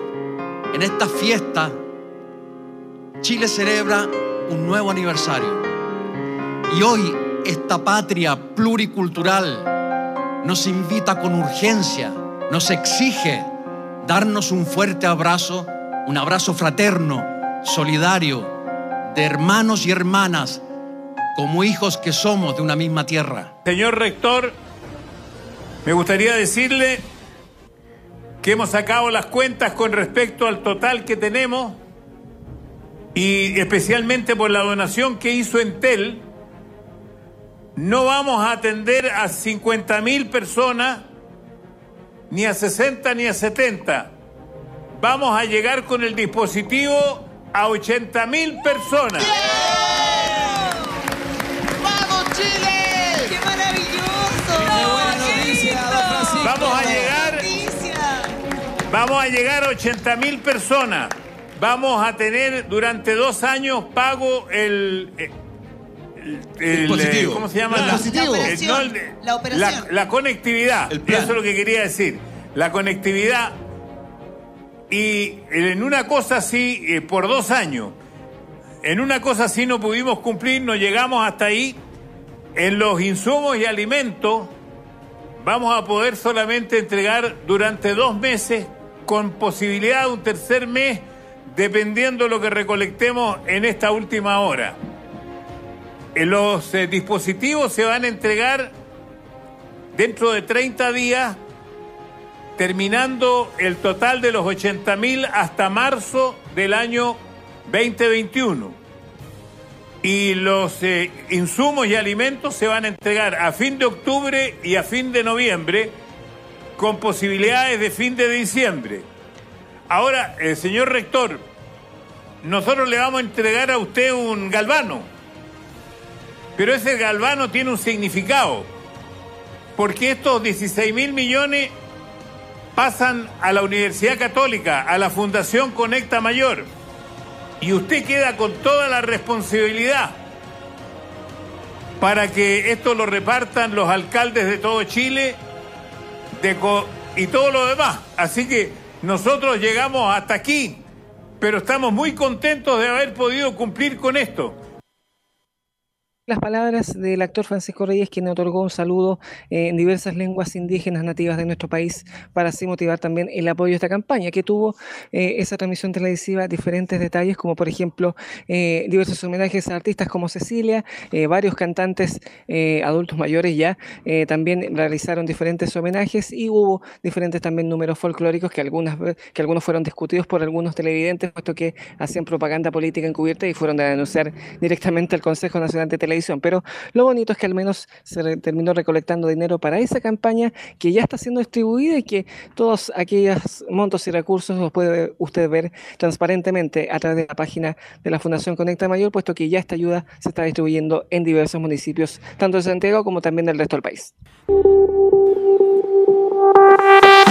Ven, fue cortísimo. Ya estamos de vuelta con Cristian Álvarez para revisar los últimos meses del año 2020 en este resumen informativo que tenemos preparado acá en el Portaleando la Mañana. Portaleando el año, como le puso usted, don Cristian.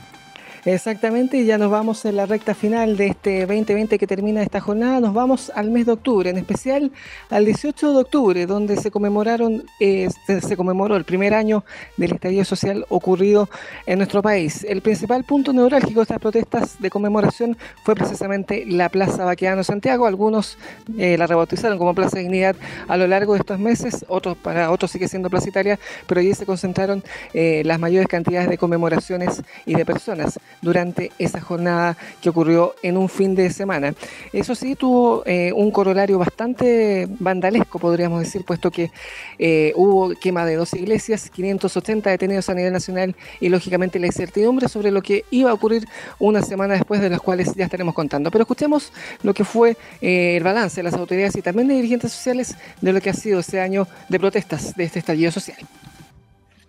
Estamos acá porque tenemos que estar acá. Este es el lugar de nuestra pertenencia con la ciudadanía, con el movimiento social, con el pueblo. Hemos estado desde el 18 de octubre muy activos los profesores y profesoras. Y acá cuando se inició un proceso de, cambio que no se va a detener,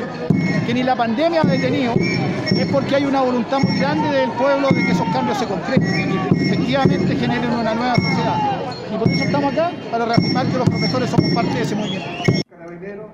Por nuestros policías, para poder desarrollarse a partir de la mañana y congregarse donde lo estimaran conveniente. No podemos sí desconocer de que lamentablemente grupos minoritarios al interior de esa manifestación realizaron actos de violencia al interior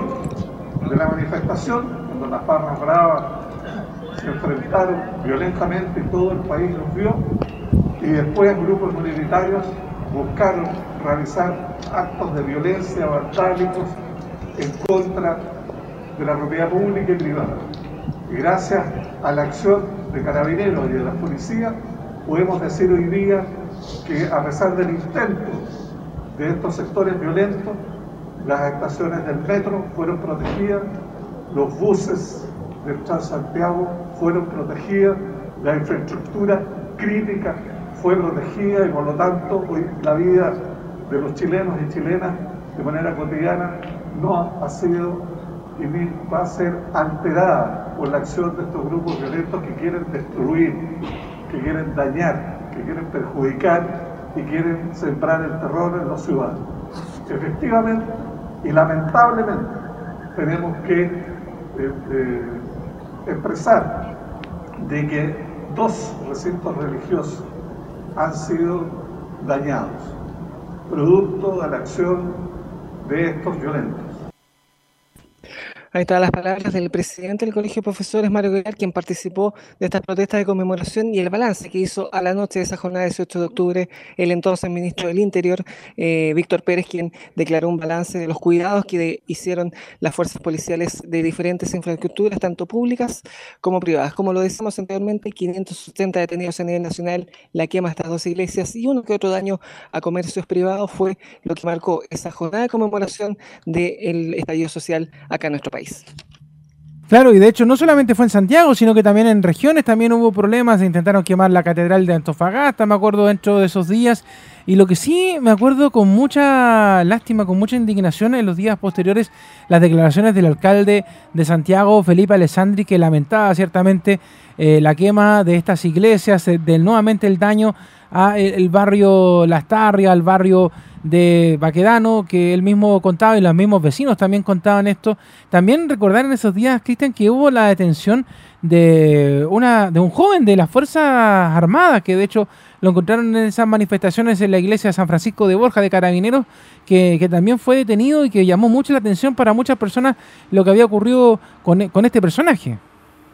Exactamente, porque dio eh, pie para acusaciones de montaje o de motivaciones desde fuerzas de carabineros o incluso del gobierno para generar daños y así dañar al a los movimientos sociales y a los ciudadanos organizados en realizar estas manifestaciones. Pero eso lo determinará correspondientemente la justicia. También recuerda que los enfrentamientos entre barristas que hubo ese día en plena Plaza Italia eh, por el control precisamente de esa zona, eh, siendo que en su momento las primeras, en los primeros días de esas protestas eh, fueron bastante unidos en torno a turnarse en el ocupar esa plaza, justo en esa jornada algunas diferencias se afloraron y prácticamente eh, casi generaron una tragedia al por mayor, eh, puesto que hubo personas incluso acuchilladas que podrían caer del monumento o haber ocurrido situaciones más graves. De hecho, mucha gente me decía después que querían ir a la Plaza Italia pero eh, durante ese día, pero que finalmente decidieron no ir producto de esas situaciones, que finalmente se fueron agravando al, al final de ese día con la quema de estos recintos religiosos que marcaron lamentablemente con fuego aquella jornada de conmemoración. Tal cual, pues y bueno, después de octubre, eh, en esa fecha, pasamos rápidamente a una jornada histórica que por segunda vez en la historia de Chile ocurre, pero esta vez ya de manera democrática, podríamos decir, Cristian, el famoso plebiscito.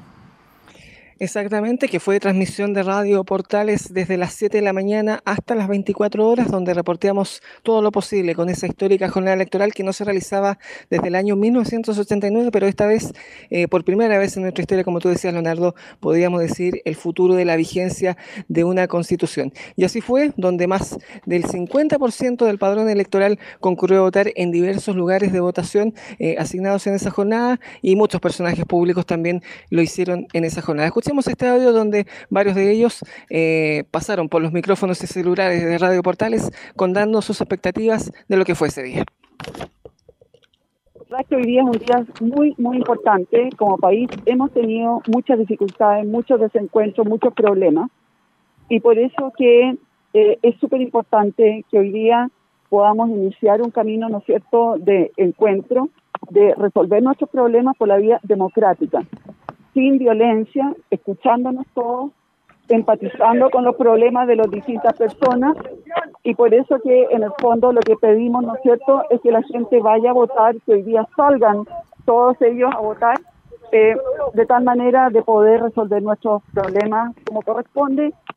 nos dijeron durante mucho tiempo que nuestra generación no estaba ahí, que no le importaba lo público, que no le importaba el futuro y hoy día estamos demostrando en conjunto con de quienes hemos aprendido también, de nuestros mayores, de que sí podemos ser protagonistas de la historia. Tenemos que tratar de em, generar las máximas mayorías para lo que estamos peleando, que son los cambios para Chile. Estamos aquí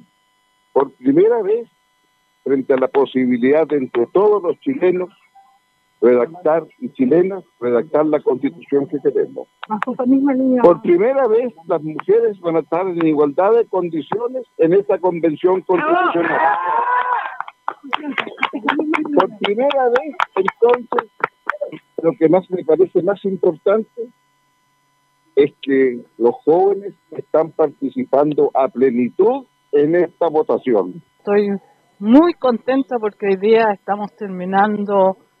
un ciclo doloroso, muy largo. Estamos terminando con la constitución de la dictadura, que fue una constitución para favorecer a muy pocos. Por eso hoy día estamos presentes aquí en Huachuraba votando por el apruebo. ya el solo proceso es altamente participativo ya es un triunfo porque es el triunfo de la democracia. Hoy día no se vota con respecto al gobierno, se vota con respecto a la constitución y si esta debe ser cambiada con las reglas actuales o si tiene que ser cambiada con nuevas reglas. Así que en ambos casos nosotros el proceso mismo es el que nos importa que salga muy bien y hasta el momento el trabajo que ha hecho CERVEL, las Fuerzas Armadas, Carabineros y el propio gobierno llamando a esta votación creo que es exitoso. Muy bien, he visto por las noticias, por las mismas noticias que transmiten ustedes, ha sido una jornada tranquila, que la gente está contenta, que hay alegría. Escucha al presidente Lagos, escucha al presidente Piñera en la mañana, dijo lo mismo, que aquí es que gana Chile. No hay perdedores ni vencedores, Chile, la patria, la que gana. Hoy los chilenos y chilenas han expresado libremente su voluntad a través de las urnas, eligiendo la opción de una convención constituyente que por primera vez tendrá plena igualdad entre hombres y mujeres para poder acordar una nueva constitución para Chile. Hoy hemos demostrado nuevamente la naturaleza democrática, participativa y pacífica del espíritu de los chilenos y del alma de nuestra nación, honrando así nuestra hermosa tradición republicana. Lo primero ha sido una jornada impecable, las Fuerzas Armadas, las instituciones, el territorio, ha funcionado todo bien y la ciudadanía estuvo a la altura como uno siempre supo que iba a estar. La gente fue a votar masivamente, cumpliendo los protocolos COVID, etc. Ahí estaban las palabras de diferentes personajes públicos, en especial de la política, la alcaldesa de Providencia Evelyn Matei, el diputado del Frente Amplio Gabriel Boric, el vocero de gobierno eh, Jaime Belolio, el expresidente de la República Ricardo Lagos, la ex senadora de C. Carmen Frey y también los ministros Enrique París, Mario Desbordes y el presidente de la República Sebastián Piñera eh, comentando lo que fue esa histórica jornada electoral que como decíamos fue transmisión de Radio Portales. En los resultados oficiales, la opción aprueba al cambio de la actual constitución ganó con el 78,2% los votos, obteniendo 5.886.000 eh, votos a favor y el rechazo obtuvo apenas un 21% de apoyo, obteniendo 1.634.000 sufragios. En el método de cambio de la Constitución, la opción Convención Constitucional ganó con el 78% de los votos, mientras que la mixta, que era una conformación de parlamentarios y ciudadanos, obtuvo también apenas un 21%. Pero este plebiscito igualmente es válido porque, como decíamos anteriormente, votó más del 50% de la población, rozando el 51%, por lo que de alguna otra forma este resultado va a validar el cambio constitucional a través de una convención constitucional que comenzará a sesionar el próximo año mediante previa elección de sus miembros que se realizará el próximo 11 de abril. Tal cual, y bueno, fue un proceso histórico, hermoso y quedará recordado para la posteridad y ahora simplemente queda ver qué es lo que va a pasar ya el próximo año con esto. Bueno, seguimos avanzando y eh, vamos al mes de noviembre, pues, Cristian. Exactamente, donde por fin una noticia distinta a lo que fue esta pandemia, el mundo también siguió girando y volvió a volcar sus miradas en Estados Unidos, puesto que tras un conflictivo año por diversos problemas, tuvieron la posibilidad de solucionar todos sus problemas precisamente bajo el aspecto electoral y se realizaron las elecciones presidenciales a principios de ese mes, entre donde dos opciones competían en esa jornada eleccionaria. El actual presidente eh, Donald Trump, eh, en representación del Partido Republicano, y el demócrata Joe Biden, quien ocupó la vicepresidencia de ese país durante el gobierno de Barack Obama. Después de una tensión en, su, en la obtención de resultados donde el actual mandatario estadounidense acusó que hasta los marcianos le robaron votos con urnas a su favor, eh, urnas con votos a su favor, mejor dicho, eh, finalmente Joe Biden se impuso por una holgada mayoría tanto en la votación popular como en el colegio electoral que es el que termina proclamando a los mandatarios norteamericanos. Y así, el día sábado 7 de noviembre, en su ciudad natal, en Delaware, finalmente terminó proclamando su triunfo, que también fue transmisión de Radio Portales, pero esto fue parte de su discurso de victoria eh, hacia sus adherentes, pero también con un llamado conciliatorio hacia sus rivales, donde eh, de alguna otra forma lo veían como una bestia negra y como una posible retorno al socialismo, pero que de alguna otra forma él terminó mostrando una mirada conciliadora en torno a lo que tendrá que enfrentar como futuro mandatario estadounidense. Escuchemos. Siento, eh, entiendo muy bien su em, decepción esta noche. Yo he perdido un par de campañas yo mismo, pero vamos a darnos una oportunidad los unos a los otros. Es hora de, de, de bajar un poco la temperatura, de vernos eh, nuevamente, de escucharnos nuevamente nosotros y para avanzar eh, tenemos que dejar de tratar son enemigos, son ciudadanos estadounidenses, son estadounidenses. La Biblia nos dice que para todo hay una temporada, eh, una estación, una época para construir y una época para sanar, para curar. Estamos en un momento aquí en Estados Unidos Ahí están las palabras del mandatario electo de Estados Unidos, Joe Biden, quien asumirá sí o sí el próximo 20 de enero del próximo año en Washington la presidencia de aquel país. A pesar, aunque patalee todo lo que quiera Donald Trump, legalmente ya podrá ser presidente en aquella jornada eh, donde asumirá formalmente eh, aquel cargo político en su país natal. Aunque él ha dicho que solamente va a estar un periodo en el cargo, ya que eh, también durante esta jornada electoral que les mencionaba hubo un hecho histórico que fue la asunción de la primera mujer como vicepresidenta presidenta de ese país, Kamala Harris, senadora, quien eh, probablemente ocupe su lugar en cuatro años más cuando postule a la presidencia de ese país, según eh, si es que siguen las líneas de sucesión política allá en Estados Unidos. Tal cual, así que bueno, fue bien eh, polémico el tema porque ganó Joe Biden, pero hasta este día, hasta el día de hoy, Donald Trump, como tú decías, ha pataleado, ha reclamado con respecto a la situación de de que él eh, ganó legalmente, el tema de los votos a distancia, pero bueno, así quedó la situación en Estados Unidos justo el día de mi cumpleaños. ¿ah? Yo sé, eso lo recuerdo que el día 7 de noviembre John Biden gana estas elecciones en Estados Unidos, pero no solamente hubo un movimiento en noviembre en Estados Unidos, sino que también en el continente, también otros países tuvieron novedades eh, no muy buenas, eh, como pasó en el vecino país del norte como Perú.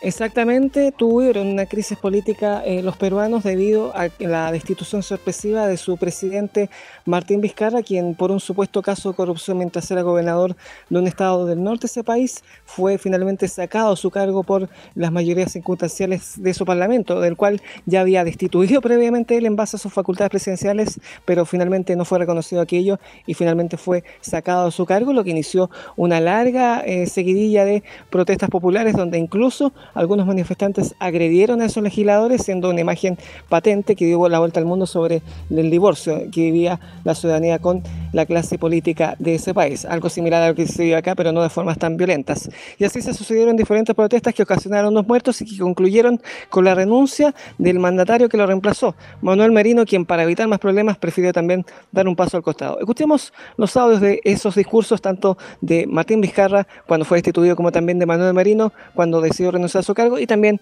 ese polémico momento del golpe de un ciudadano hacia un parlamentario. La idea de que habría, se habrían dado acuerdos políticos, tanto de...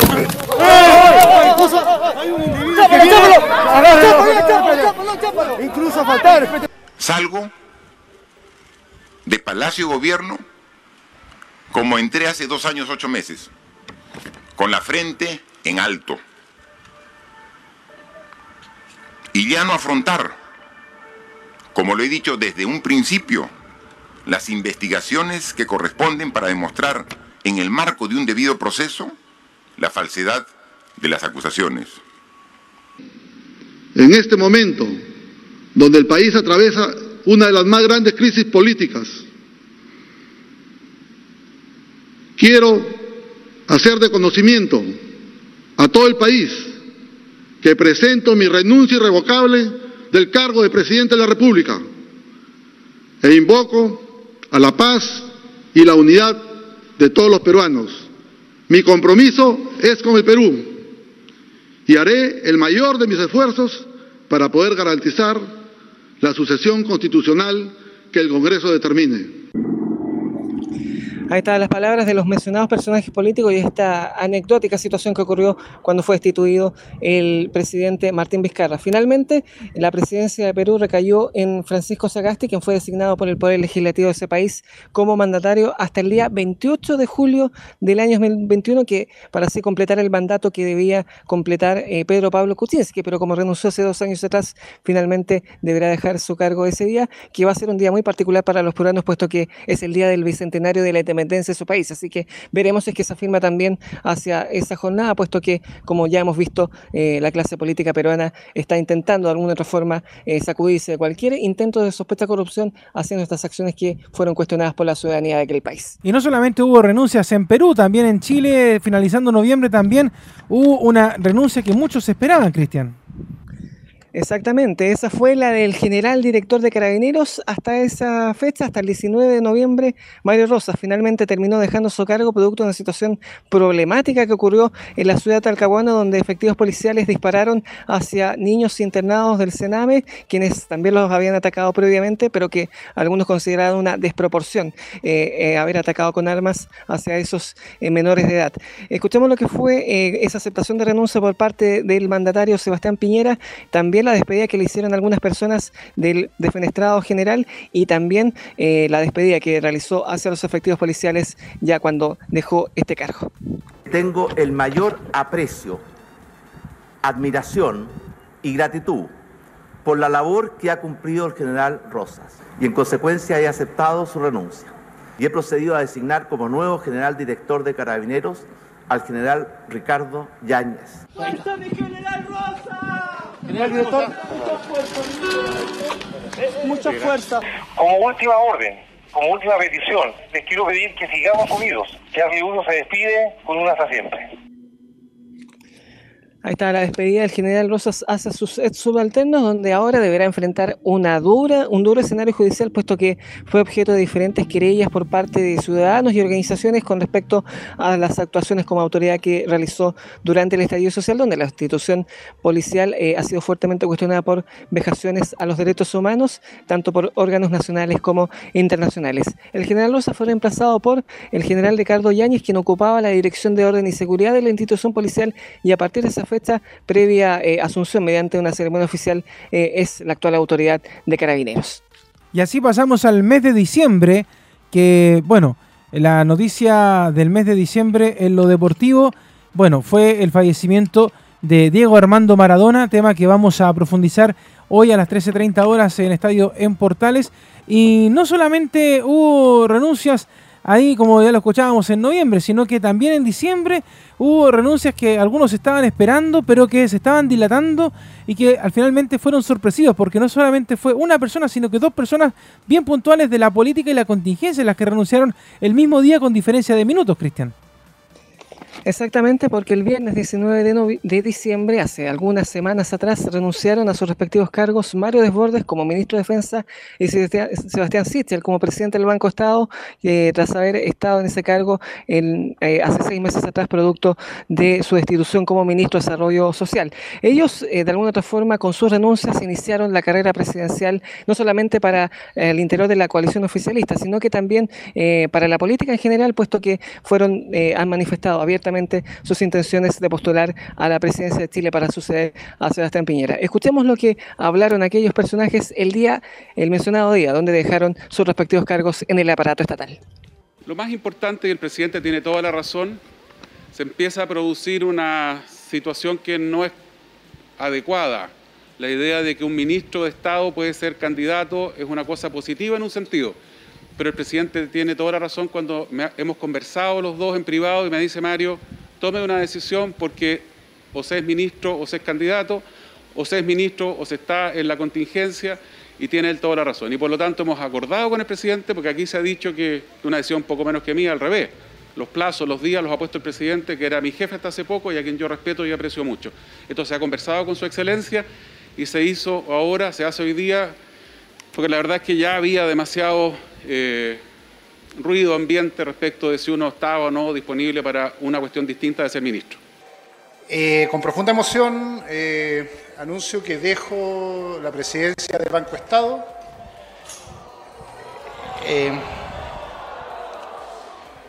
voy a retomar mis labores académicas y particularmente quiero hacer tres cosas. Primero quiero agradecer el compromiso de todos los trabajadores del banco. Es un día especial, estamos pagando el 10%, estamos sacándonos la mugre, a veces los tiempos políticos no funcionan igual que la intención de hacer la gestión todo el día por las personas y tengo que tomar esta decisión porque los tiempos políticos se adelantaron, apuraron las decisiones de otros y me llevan a mí a tomar esta decisión. Creo que lo más noble para esta institución, obviamente, es que yo tome mi decisión sobre futuras candidaturas fuera de este cargo y no adentro. Ahí están las palabras de Mario Desbordes y Sebastián Sichel, quienes dejaron sus respectivos cargos de ministro de Defensa como también de presidente del directorio Blanco Estado para emprender una carrera electoral, en este caso por la presidencia de Chile. Y ya están recolectando apoyos, puesto que Mario Desbordes intentará ser ratificado como candidato de Renovación Nacional y Sebastián Sichel eh, intentará también hacer lo mismo, pero obtener apoyos por parte de diputados de ese partido, quienes cuyas posiciones se enfrentarán el próximo 23 de enero en un Consejo General que realiza ese partido, esa colectividad, para definir definitivamente qué hará Renovación Nacional con respecto a la carrera electoral del próximo año, que va definitivamente a copar la agenda. Y como decíamos, ese fue eh, el inicio de una larga carrera que ya tiene bastantes nombres, tanto en el oficialismo como en la oposición, al menos al interior de Chile Vamos, ya hay dos nombres bien posicionados en la UDI, como los solos alcaldes Joaquín Lavín y Evelyn Matei, quienes eso sí deberán esperar después de las elecciones municipales para ver si es que definitivamente se lanzan a esta piscina electoral o no. Y falta ver la decisión de Bópoli, quien también probablemente presentará alguna postulación. El PRI, el cuarto partido de esa coalición, presentar, ya proclamó a Mario Desbordes como su candidato presidencial el pasado martes, por lo que de alguna otra forma las aguas ya están eh, poniéndose poco quietas con respecto a esa carrera electoral. Tal cual, y bueno, de hecho todo el espectro político se movió este último mes para presentar también sus constituyentes, sus futuros eh, candidatos a la presidencia. De hecho, recordar también que eh, tú te viste justamente en esa pauta, eh, Heraldo Muñoz también presentó su candidatura y así otros tantos que también han estado hablando respecto al tema. Pablo Narváez también que se ha, propuesto por parte del bachiletismo, que se habla que todavía existe en alguna parte. Y bueno, en general todos han propuesto campañas para la alcaldía, para gobernador regionales, para la presidencia de la República, constituyentes, para concejales, para todo en realidad ha sido este mes de diciembre tras eh, el plebiscito que se han presentado todos los espectros políticos con respecto a esto. Y bueno, tú comentaste ya que gran parte del año fue marcado justamente por el coronavirus y ahora lamentablemente en este mes de diciembre por una otra cepa, una variante del SARS-CoV-2. Pero la gran noticia ocurrió hace exactamente una semana, cuando el presidente de la República y otras autoridades llegaron a el grupo 10 de la FACH, Cristian.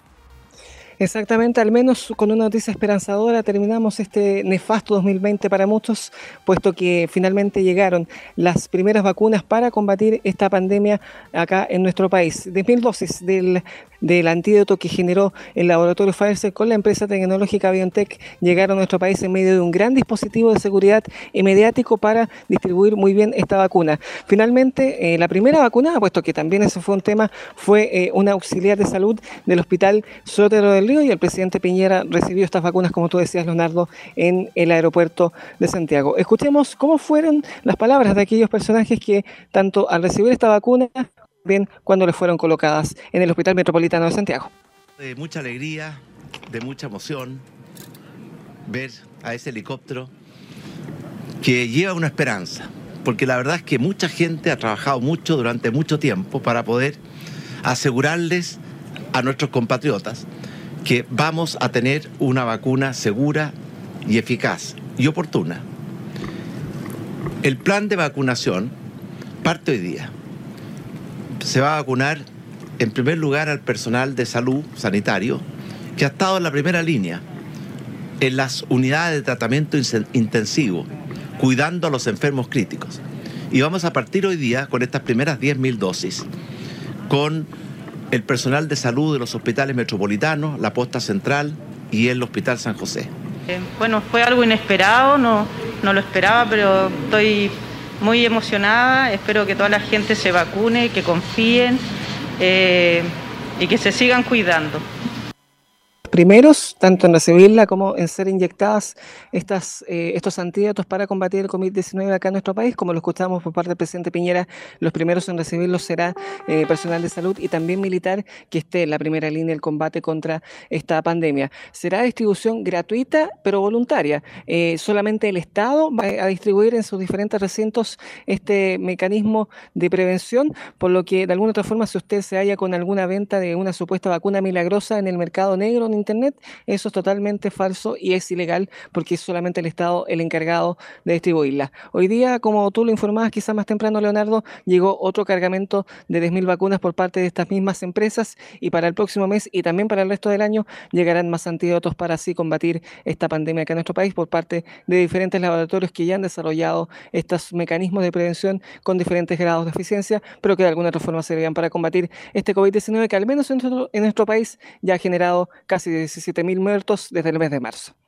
Fue un año bien movido, Cristian. El próximo quizás lo va a ser igual, porque de hecho el coronavirus sigue presente. Van a haber muchas elecciones. También va a ser marcado eso en la pauta política. También, por ejemplo, destacar eh, en, lo, en otros ámbitos, por ejemplo, algunas informaciones que se nos quedaron en el tintero, como por ejemplo que este año en la Iglesia Católica partió en la Iglesia de Santiago con un administrador apostólico tras la salida de eh, Ricardo Sati como cardenal arzobispo de Santiago, asumió Celestino Aos como administrador apostólico y eh, casi ya pasando al segundo semestre, Celestino Aos fue designado como arzobispo titular de Santiago y meses después como cardenal arzobispo de Santiago, el único cardenal de la Iglesia de Chile. Eh, dentro de las noticias, eh, también eh, recordar, por ejemplo, los, dos tedeos que se realizaron, el evangélico y el católico, que se realizaron con la menor cantidad de personas posibles. O sea, en fin, hay muchas informaciones que quizás se nos quedaron en el tintero porque eran bastantes, Cristian, pero eso también habla del trabajo del departamento de prensa de Radio Portales, donde estabas tú y los muchachos en terreno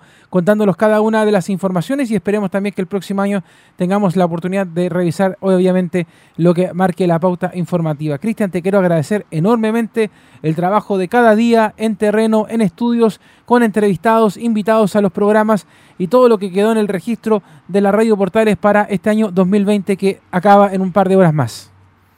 Muy amable, Leonardo. Como reflexión final, eh, lógicamente, a pesar de los pocos recursos que tiene nuestra emisión en comparación con otras, igualmente realizamos un gran trabajo muy decente, muy digno, para eh, llevarle a todos nuestros auditores todas las informaciones posibles, tanto de esta pandemia como también de las contingencias noticiosas que han estado eh, enfrentándose durante este año. Yo, por lo menos, he seguido en terreno más allá de los riesgos que esto implica, porque también hay un deber de informarle a la ciudadanía con información verdadera y no falsa, como lamentablemente ha sido en los últimos meses. Eh, que ha abundado durante este tiempo. Lo importante es seguirles informando con toda la dedicación del mundo, con todo el cariño del mundo además, pero lo importante es que de alguna otra forma Radio Portales está de pie y sigue llevando diferentes informaciones y compañías, sobre todo en estos meses tan duros que han sido también para el país, pero también para el mundo. Así que también les deseo a todos nuestros auditores un gran año 2021, que no pudieron hacer este año, lo hagan en el próximo y si no, con calma y con tranquilidad pueden enfrentar todos los desafíos que afronten el próximo Así que un agradecimiento para ti, Leonardo, por lógicamente tenerme como tu compañero de trabajo, pero también al resto de los auditores por confiar en nuestro trabajo a la hora de informar y también de acompañarlos con compañía diversa.